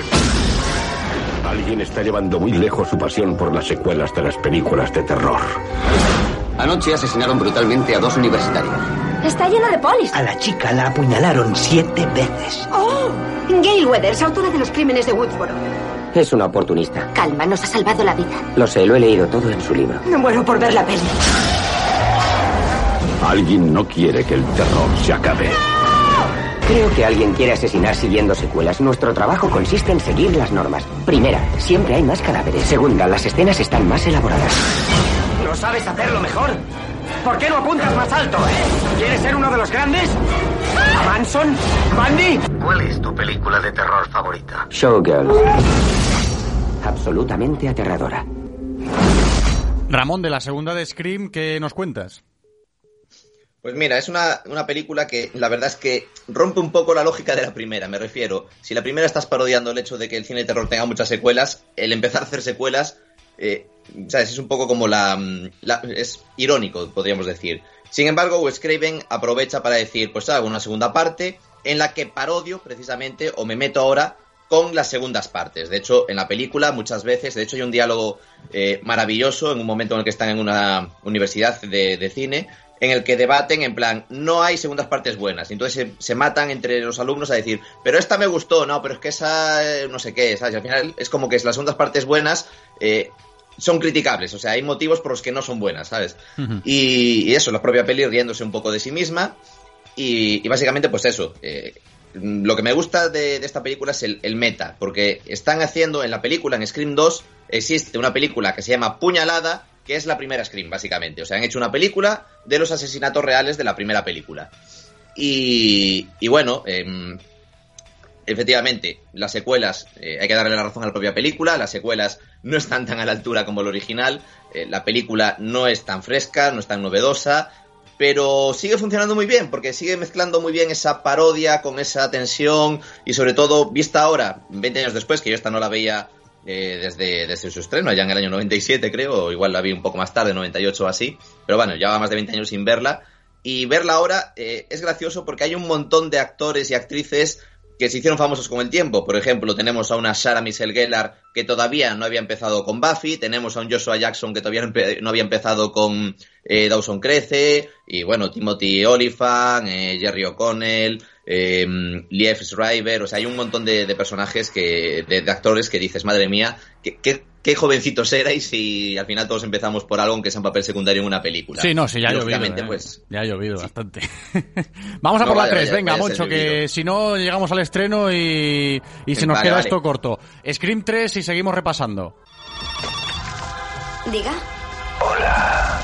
Primero, el número de cadáveres es mayor. Segundo, las escenas de muerte son más elaboradas. ¿Qué sabes de las trilogías? Solo sé que en las trilogías de cine, en la tercera película, se acabaron las reglas. Hola, Sidney. Bienvenida al último acto. A ver, de las segundas partes sabemos lo que se suele decir. De las terceras, en este caso, hablando de Scream, Moncho. Pues a ver, las terceras partes, eh, tú bien sabemos que los cierres de trilogías, por un lado, como acaban de decir, son imprevisibles porque una trilogía, la primera es la que sorprende, la segunda es la que intenta repetir la primera de forma fiel y la tercera es la que intenta arriesgar y no hay reglas y vale cualquier cosa. Eh, intentan hacer lo mismo en esta en Scream 3, lógicamente. Eh, ¿Qué pasa? Que adolece un poco del paso de, de lo que pasa siempre en las, en las secuelas eh, extremas, sobre todo en este caso que estábamos casi a peli por año, o sea, estuvimos 96, 97 y ahora 2000. Son tres películas muy seguidas y, y flaquea un poco. Es seguramente la entrega más floja de la franquicia.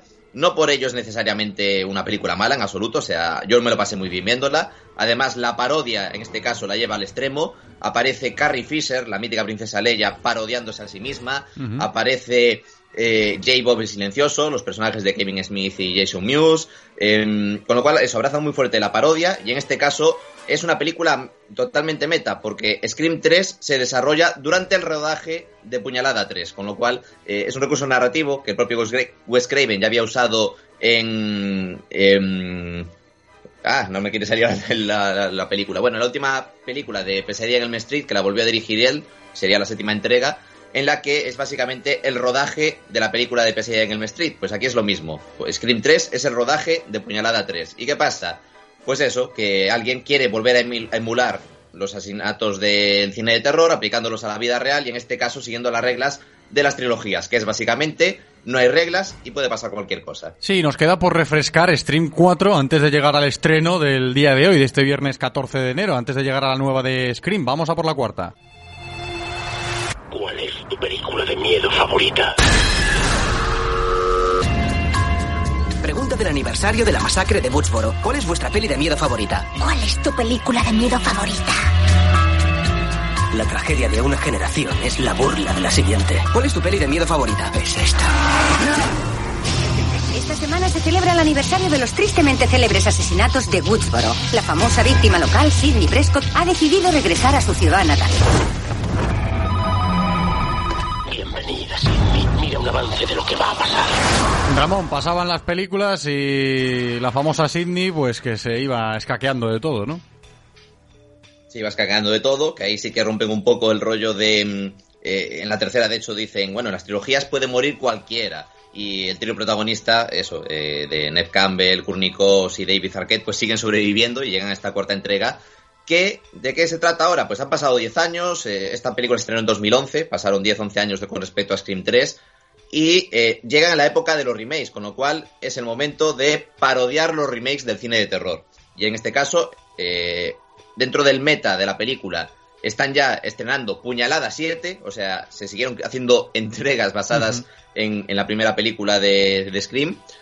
Y, y, en el mundo real, pues está una de los asesinos en esta ocasión, quieren crear otra vez un mismo acontecimiento como fue la primera Scream, crear un remake, crear una nueva leyenda, porque al final un poco lo que decían ahí en el tráiler, ¿no? Eh, los los eh, dramas del pasado son eh, historias para una nueva generación o son burlas, son objeto de burla y mofa, porque al final el tiempo pasa, la gente se olvida de lo que aconteció, entonces ahí entra el remake. volver a recordar que hubo un asesino, volver a recordar que hubo asesinatos y volver a crear una nueva leyenda pues que, que borre un poco la anterior, pues igual que eh, en este caso el propio Wes Craven parodiando el hecho de que se hiciese un remake de Pesadilla en el Street, por ejemplo. Y dicho todo esto, llegamos al momento principal, ¿no? Que ya hemos, bueno, refrescado nuestras memorias hablando de Scream, de esta famosa saga, porque en el día de hoy, viernes 14 de enero, en las taquillas de los cines Yelmo, tanto en Vialia como en Travesía, ya tenemos la última entrega, la nueva de Scream. ¿Quieres jugar a un juego, Tara? Puertas abiertas. Puertas cerradas. Puertas abiertas.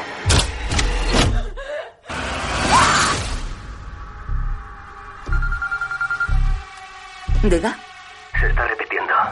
Tres ataques llevamos. ¿Tienes pistola? Soy Sidney Prescott, claro que tengo. Hay algo que parece distinto esta vez. Así es tu vida ahora. Sea quien sea el asesino, no dejará de perseguirte. ¿Lista? ¿Para esto? Nunca. Hay ciertas reglas para sobrevivir. Los ataques han sido a gente relacionada con los asesinos originales.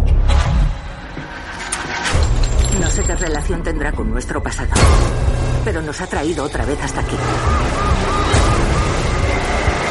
Y no pararé hasta verlo muerto. Hola, Sidney. Es un honor. Ramón, ¿qué esperas de la nueva de Scream que se estrena en el día de hoy? Pues mira, en primera instancia está el debate de por qué se llama Scream sin ningún 5 cuando, como acabamos de oír, continúa las anteriores, vuelven los protagonistas, eh, existe todo lo anterior, pero al mismo tiempo, ¿cómo puedes hacer una parodia de los reinicios poniéndole un 5? ¿Sabes? Claro. Entonces, eh, ¿qué toca ahora? Hemos parodiado las, eh, el cine de terror básico, las secuelas, las trilogías, los remakes. Ahora toca criticar los, bueno, parodiar, más que criticar, parodiar los, los reboots. Y para eso tenemos una peli que se llama exactamente igual que la original, 11 años después del estreno de la cuarta entrega. eh, la friolera de 27 años, eh, 26, 26 años con respecto a la entrega original.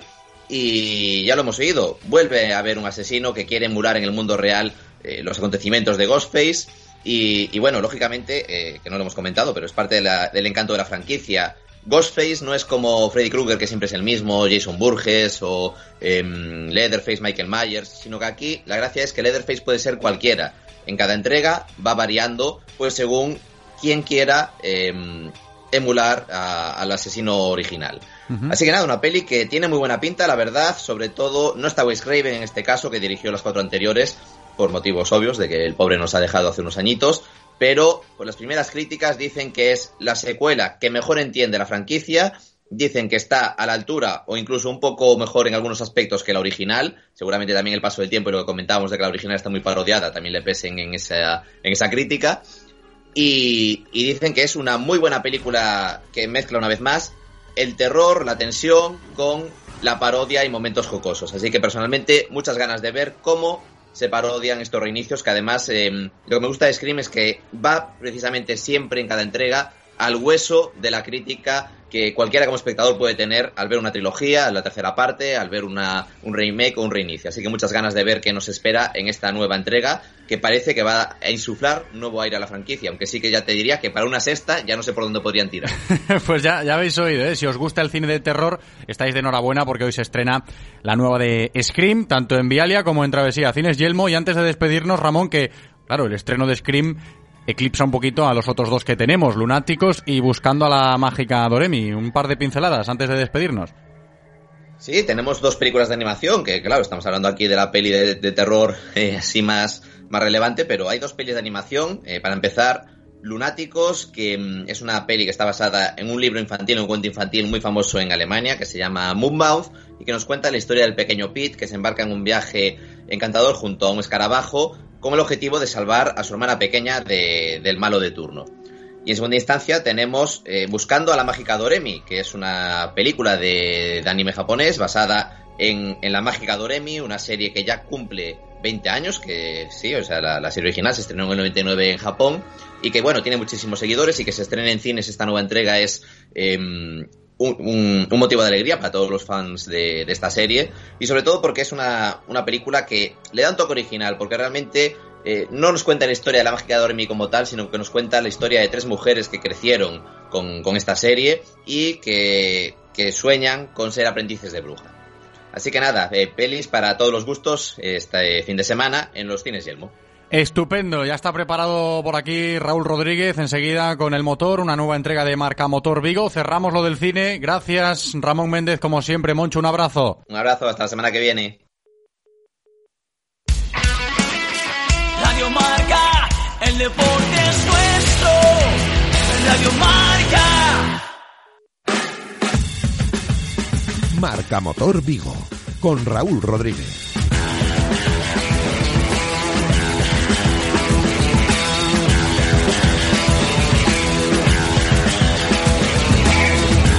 Hola amigos, saludos, ¿qué tal? ¿Cómo estáis? Bienvenidos a una nueva edición de Marca Motor. Feliz año ante todo. Espero que hayáis disfrutado de las fiestas navideñas y como primer programa del año vamos en primer lugar a hacer un, balance, un análisis de lo que ha sido 2021 en cuanto a matriculaciones, tanto de motos como de, eh, de vehículos. Y en el sector de la moto y de los vehículos ligeros, eh, la verdad, hay motivos para estar contentos porque se ha recuperado la senda de crecimiento un año después del inicio de la pandemia del COVID-19. En 2021 se han matriculado un total de 193.324 motos, es decir, un 5% más que en 2020. Los datos son positivos, aunque la verdad no se han alcanzado las cifras previstas, pero bueno, es un segmento que va hacia arriba, que va en crecimiento y que eh, pues hay que, que darse la, la enhorabuena. De todas las partes que forman el sector de la moto, es decir, ciclomotores, motocicletas, triciclos o cuadriciclos, el único segmento que ha perdido eh, matriculaciones ha sido el de los ciclomotores, pero sin embargo el de las motocicletas, que al final son las que mayormente vemos en nuestras carreteras, pues bueno, ha tenido un incremento de un 6,2%, se han vendido en mm, 2021 165.000 motos, que no está nada mal. En cuanto a marcas, pues bueno, en motocicletas vamos a centrarnos, como os decía, en este eh, segmento. La marca más vendida ha sido Honda, con un 33,9% de penetración.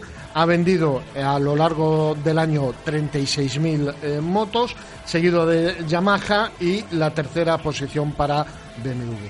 Si nos vamos a las motos más vendidas, la primera mm, plaza está ocupada por la Honda PCX de 125 que ha vendido en 2021 6.400 unidades, seguida de la Yamaha NMAX 125 con 6.373 y la tercera posición para la Kimco Agility 125 que ha vendido 5.346 unidades. Incremento también de las ventas de vehículos de ocasión, que en la provincia de Pontevedra se han vendido un 4,3% eh, por ciento más que en 2020. Sí es cierto que aquí, como todos sabéis, la crisis de los eh, semiconductores hace que eh, las marcas tengan pocas unidades de vehículos nuevos y entonces al final pues el cliente que necesita coche, que necesita moverse, pues se tira a un, a un vehículo de ocasión. La contrapartida, pues bueno, la ley de la oferta y la demanda. No hay vehículos nuevos, hay vehículos usados, con lo cual el vehículo usado que se vende no está tan barato como antiguamente, de ahí que haya esos problemas en cuanto a suministros y en cuanto a también al precio de los vehículos. Es algo que a priori eh, se va a prolongar a lo largo de 2021. Tanto Europa como las fábricas están intentando ponerle eh, solución, pero resulta un tanto complicado eh, pues que se pueda solucionar a corto plazo. Matriculaciones de vehículos nuevos. Provincia de Pontevedra. Hablamos que se ha vendido al final del pasado 2021 un 40% menos de coches. Si a diciembre de 2020 se habían vendido 9.953 unidades, el 40% hablábamos del mes de diciembre, eh, el acumulado del año 2020 se habían vendido prácticamente 10.000 coches, el año pasado de 2021 se han vendido no llega a 8.000 coches, con lo cual pues en el periodo se ha perdido un 22%. Particulares y empresas, que eran dos eh, eh, sectores que también eh, vendían mucho, pues también han caído las ventas, un 22% en el caso de los particulares y en empresas también un 22%, porque claro, las empresas también tienen el problema de que a la hora de querer cambiar sus vehículos de renting, pues tampoco hay vehículos para, para hacerlo.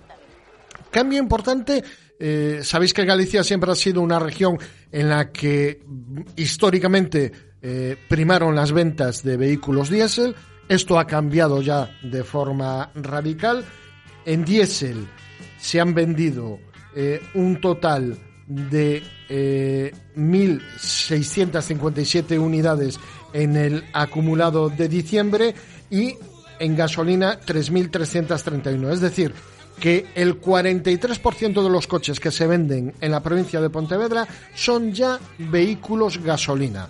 Cada vez están cogiendo más empuje los vehículos, vamos a decir, alternativos, es decir, ni gasolina ni diésel, esos híbridos eléctricos eh, de gas que se están comercializando y que ya alcanzan un 35% de las ventas. Esto eh, implica que poco a poco eh, cada vez son más eh, los compradores que se están decantando por vehículos electrificados y es algo que hay que tener muy en cuenta porque si nos vamos a los vehículos híbridos en diciembre del año pasado se han vendido un 36% más con respecto a 2020 y en el caso de los eléctricos un 25% más. Es decir, que eh, esto poco a poco va creciendo. Sí es cierto, y, no hay que ocultarlo, seguimos con una, un gran problema en lo que a puntos de recarga en las calles se refiere. Es algo que eh, se había hablado de que eh, se iba a intentar solucionar en Vigo, puntos de recarga en la calle no hay ninguno, centros comerciales, viviendas particulares y organismos oficiales, pero si tú quieres aparcar en la calle y poder cargar tu vehículo, como empieza a haber en algunas eh, poblaciones españolas, pues es, es, imposible. Y es algo que hay que, cambiar porque eh, el vehículo eléctrico ya no era el futuro, ya es una realidad y poco a poco las marcas están consiguiendo equilibrar los precios de los vehículos eléctricos. Ya hay eh, vehículos eléctricos a precios razonables, con una autonomía a tener en cuenta, pues eh, si no tenemos puntos de recarga, difícilmente vamos a poder conseguir eh, que esto vaya adelante. Y en Vigo es una de las asignaturas que tenemos pendientes. Vamos ya para finalizar con datos en vehículos nuevos vamos a hablar de lo que ha sido 2021. Eh, La marca eh, líder el año pasado en ventas, en matriculaciones en la provincia de Pontevedra ha sido Kia con 671 unidades. Segunda posición para Renault con 633 y ya tercera plaza para Toyota con 616. Sin lugar a dudas, esta primera posición conseguida por Kia no, no sorprende a muchos porque pues es una marca que ha evolucionado mucho y bien. Y para conocer un poquitín más pues lo que ha sido 2021 y lo que eh, nos va a ofrecer 2022 pues tenemos al otro lado del hilo telefónico al gerente de Kia Rías Motor Daniel Morante. Daniel muy buenas tardes. Muy buenas tardes qué tal bueno en primer lugar enhorabuena Muchas gracias. La verdad que ha sido un año bastante complicado en general y lo único que podemos hacer nosotros desde aquí es agradecer solo a los protagonistas, ¿no? Que realmente han sido nuestros clientes, los que han confiado en nosotros y nos han hecho matricular más de 600 vehículos en la provincia. La verdad que todos muy contentos. Oye, Daniel, de esos 671 vehículos que habéis vendido, que habéis matriculado en 2021, me imagino que el segmento sub eh, será el que haya tenido más peso, ¿no? Eso es, ya todas las gamas que están secando, incluso todas las marcas, ya se están desviando hacia el cemento sub, que es un poco la, evolución que estamos teniendo, ¿no? Dejando ya un poco cayendo los cementos de las berlinas, los vehículos monovolúmenes, y gran parte de las familias ya escogen por un vehículo muy amplio y a poder ser sub, claramente. Daniel, hablábamos hace un instante de la importante evolución que están teniendo eh, los vehículos electrificados. Eh, una parte importante también en el portfolio de Kia en donde pues la gama de vehículos electrificados cada vez es más amplia y, con el futuro y las ideas muy claras, ¿no? Sí, eh, en Kia apostamos totalmente por la electrificación. De hecho, ya mes a mes estamos viendo que prácticamente un 20% de las matriculaciones están siendo de vehículos hibridizados en general, tanto enchufables como eléctricos, como híbridos, y, ya es una parte muy importante de las ventas que estamos, que seguimos evolucionando y la marca sigue apostando muchísimo.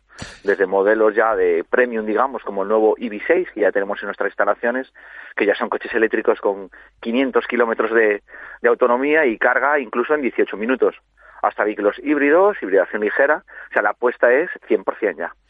Daniel, quizás eh, tendríamos todos que hacer eh, eh, un cambio de, planteamiento y explicar bien a la gente eh, todo este tema de la electrificación, ¿no? Porque en el momento que hablamos de, de, eléctrico, de electrificación, siempre pensamos en el coche eléctrico, pero hay alternativas al coche eléctrico dentro de la electrificación que, que son realmente importantes, ¿no? Eso es, partimos un poco de lo que conoce un poco lo que conocemos todos, que es lo del vehículo híbrido, ¿no? Que marcas como Toyota y Kia, Hyundai han desarrollado muy, de manera muy fuerte, pero sí que hoy en día hablamos de vehículos a combustión como gasolina y diésel, que ya son todos eh, híbridos ligeros, ¿no? Microhíbridos. Estamos hablando que ya vienen con su batería para bajar emisiones, para bajar consumos. Realmente, hoy en día ya estamos electrificados. Todo cualquier persona que se compra un vehículo ya tiene su parte de electrificación. ¿Qué pasa? Que luego vamos evolucionando microhíbrido, pasaríamos a híbrido. Una parte muy importante también, ojo, que hay que tener muy en cuenta, que muchas marcas están desarrollando, que es el híbrido enchufable.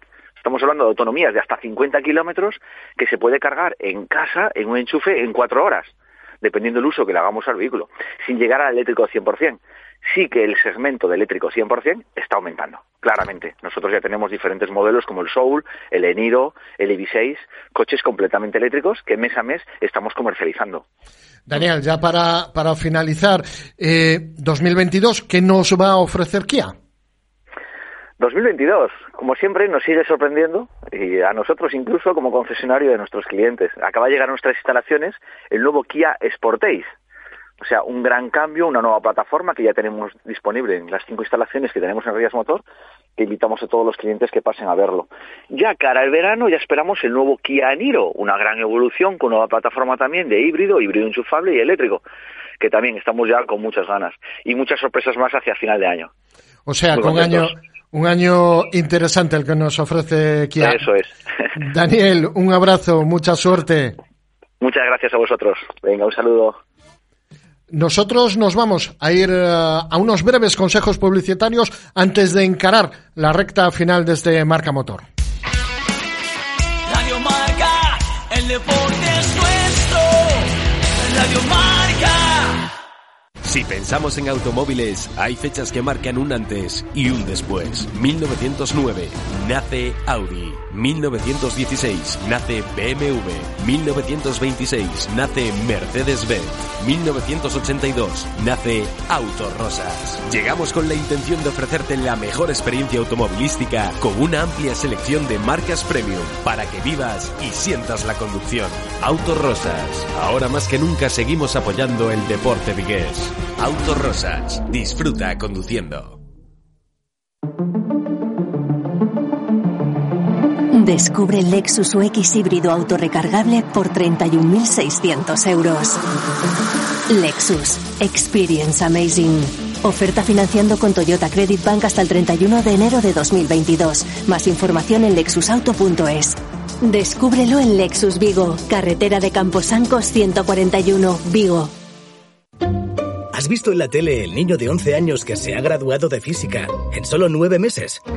Pues a mí me han entregado mi nuevo Renault Capture en menos de 30 días con Renault Fast Track y no veo a nadie entrevistándome en la puerta de casa. Te esperamos en Talleres Rodosa, tu concesionario Renault y Dacia en Vigo, Nigrán, Cangas, Ponteareas y Ourense. Radio Marca es emoción. Radio Marca.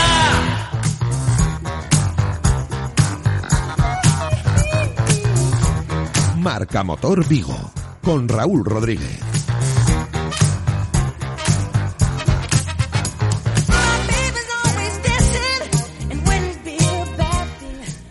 Como os decía hace un instante, hablábamos de, de, las novedades que nos va a presentar Kia para este año 2022. Cambiamos de las cuatro a las dos ruedas porque eh, los comienzos de año hace que todas las marcas eh, empiecen a, presentar eh, toda la oferta que van a ofrecer a lo largo del año y nos vamos a ir a las motos porque Harley Davidson eh, comunicaba oficialmente las novedades que a partir del próximo 26 de enero van a ofrecer los concesionarios de Harley en, en todo el mundo. Y nosotros pues claro eh, teníamos que irnos a la calle Coruña nuestros a estar con nuestros amigos de Garaje Clandestino, eh, donde allí está Fernando Riballo. Fernando, muy buenas tardes. Hola, ¿qué tal? Buenas tardes. Oye, leyendo un poco el comunicado de prensa que, que Harley nos ha enviado, eh, uf, cantidad de cambios y de novedades hay, ¿no? Sí, este año, eh, eh, sobre todo la gama pequeña, la gama de Sportster, eh, por el tema del Euro 5 que se dejó de comercializar, ha decidido en cambiar toda la gama y entonces, bueno, hemos presentado la primera Sportster S y a partir de ahí vendrán todas las demás. Oye, pero no es, no es lo único, porque estoy viendo que la categoría Cruiser también hay, hay cambios importantes porque hay una cantidad de modelos que, que tienen unos, unos giros eh, también considerables. Sí, bueno, la gama, la gama, la gama Touring realmente lo que ha hecho es, es, es, quedarse con los modelos más, más vendidos o los que más público tiene y, y, y hacerle una especie de restyling, eh, motores y mucha tecnología, sobre todo muchísima, muchísima tecnología, sobre la misma base que ya tenía, sobre el mismo chasis. Eh, oye, eh, ¿qué esperamos de este 2022? porque hablábamos hace un momento en directo de que bueno los los datos de ventas de motos no habían sido malos en 2021 ¿qué esperáis de este 2022? Hombre, eh, esperamos que por lo menos sea igual que este. Si es verdad que, por ejemplo, Harley tuvo un, una decaída bastante importante por el tema de falta de material o de producto, entonces este año eh, creo que, eh, bueno, creemos no, ya sabemos que va a haber mucho más producto, y a raíz de, de, que ya hay producto y que hay un modelo nuevo, o va a salir, entre comillas, unos mínimos dos modelos nuevos, eh, con una gama un poco más asequible y, y con también, por no, nos habíamos quedado sin gama para gente que se, saque el, se acababa de sacar el carnet, no teníamos casi ninguna moto para poder eh, eh, presentar a nadie para la 2. Y ahora las dos que vienen van a ser para la 2, con lo cual eh, yo creo que nos va a ser un año bastante bastante bueno. Oye, ¿os afectó a vosotros también el tema de los semiconductores? Sí, nos, eh, eh, a, a, mediados de a partir de agosto, septiembre fue cuando nos empezó a afectar, sobre todo la gama de software que ya estaban hechas y, y, entonces mm, lo que nos afectó fue por el tema de los ABS. Entonces como no se podían comercializar aquí en Europa sin ABS, pues sí nos, sí nos fastidió un poco. Sin embargo, esas motos, por ejemplo, en América se podían vender sin ABS y muchas de esas motos se fueron para allá cuando tenían que haber venido aquí y por, por ese mismo motivo no pudieron venir. Oye, Fernando, eh, ¿qué, ¿qué modelo, qué moto es la que Harley ha vendido más en garaje clandestino en el año 2021? Eh, ahora se me pillas, eh, casi, casi te, te, puedo decir que está entre la Panamérica y las póster nuevas que ha venido, eh, tiene un tirón uf, bastante importante. ¿Qué, qué, es, bastante importante. ¿Qué es lo que os, os comentan los clientes de estas motos? Que claro, es, es una tecnología tan tan nueva y, y, como todo el mundo estamos, entre comillas, todos, yo me pongo yo también, que estamos acostumbrados a Harley, es una moto que que te la compras para pasear, no piensas que es una moto que va a andar mucho, que va a frenar mucho. Entonces, claro, la gente que viene a probarla, ya, ya nos pasó con la Panamérica y ahora estamos experimentando lo mismo con las posteriores, se llevan, bueno, se queda, la gente se queda un poco patidifusa, ¿sabes? Entonces, tiene mucha, mucho público, hasta gente que con motos deportivas, que vienen por el hecho de que saben que hay una nueva, se las dejamos probar y, y dicen, Buah, en la vida pensaría que una Harley iba a andar así. Oye, eh, es que Harley imprime carácter, ¿no? Mm, Sí, pero bueno, al final eh, comprar una Harley muchas veces, como se suele decir, era un poco más ilusión que otra cosa, ¿no? Es un poco más de corazón o de ilusión que, que, que buscar la efectividad de una moto. Ahora Harley sí que también tiene esa efectividad que puede tener cualquier otra otro, otra moto. Oye, hablamos de Harley, pero en garaje también comercializáis otra marca. Eh, ¿Qué tal Mm. fue el año de cuadro? Bien, bien. Es una, es una moto, bueno, que eh, eh, tiene cuatro ruedas y, y tres ruedas y realmente el cuatro ruedas es, es- tiene el mismo cliente siempre, o sea, las ventas siempre son las mismas de, de año en año. Sin embargo, el tres ruedas sí vimos que hubo una crecida de, de, de producto y, y mu- mucho también porque esa marca era un poco desconocida, entonces mucha gente también tenía miedo, ¿qué es esto? ¿Qué no es? Y ahora, bueno, cada vez son más años los que están pasando, seguimos ahí y entonces la gente pues ya se empieza a animar un poco más. Sí. En esta, en esta moto, Fernando, eh, ¿detectáis ese cliente eh, de coche que busca la alternativa de, de moto en una ciudad tan complicada como puede ser Vigo? Sí, sí, sí, por supuesto. Es el, eh, mm, te puedo decir prácticamente que el 70% de nuestras ventas es gente que, que, que no tiene carne de moto y tiene coche y les un suplicio meterse en Vigo para aparcar pa- y es gente que se compra esa moto para, para trabajar, para trabajar y poderse meterse en Vigo y aparcar. Sí. Sí, sí, es Pues, pues al- es, es algo muy, muy a tener en cuenta. Oye, Fernando, un abrazo. eh, enhorabuena por el año y, y a empezar duro. Correcto, no queda otra. no, queda, no queda otra. Un, Muy placer, bien. Fernando. Venga, muchas gracias.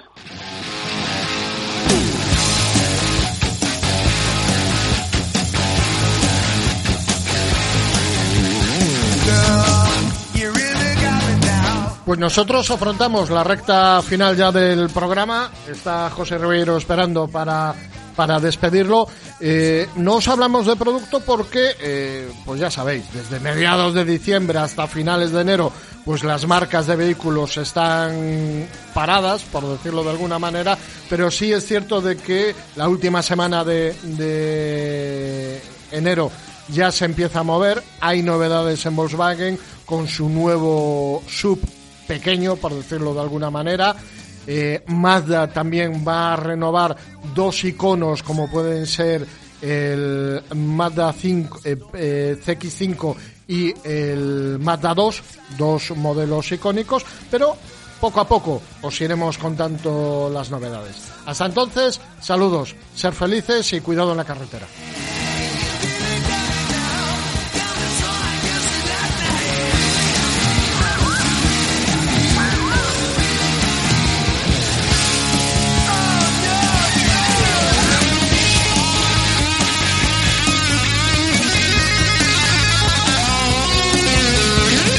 Nos despedimos de Raúl Rodríguez. Ahí se va una nueva entrega de Marca Motor Vigo. Ha sido la primera de este año 2022.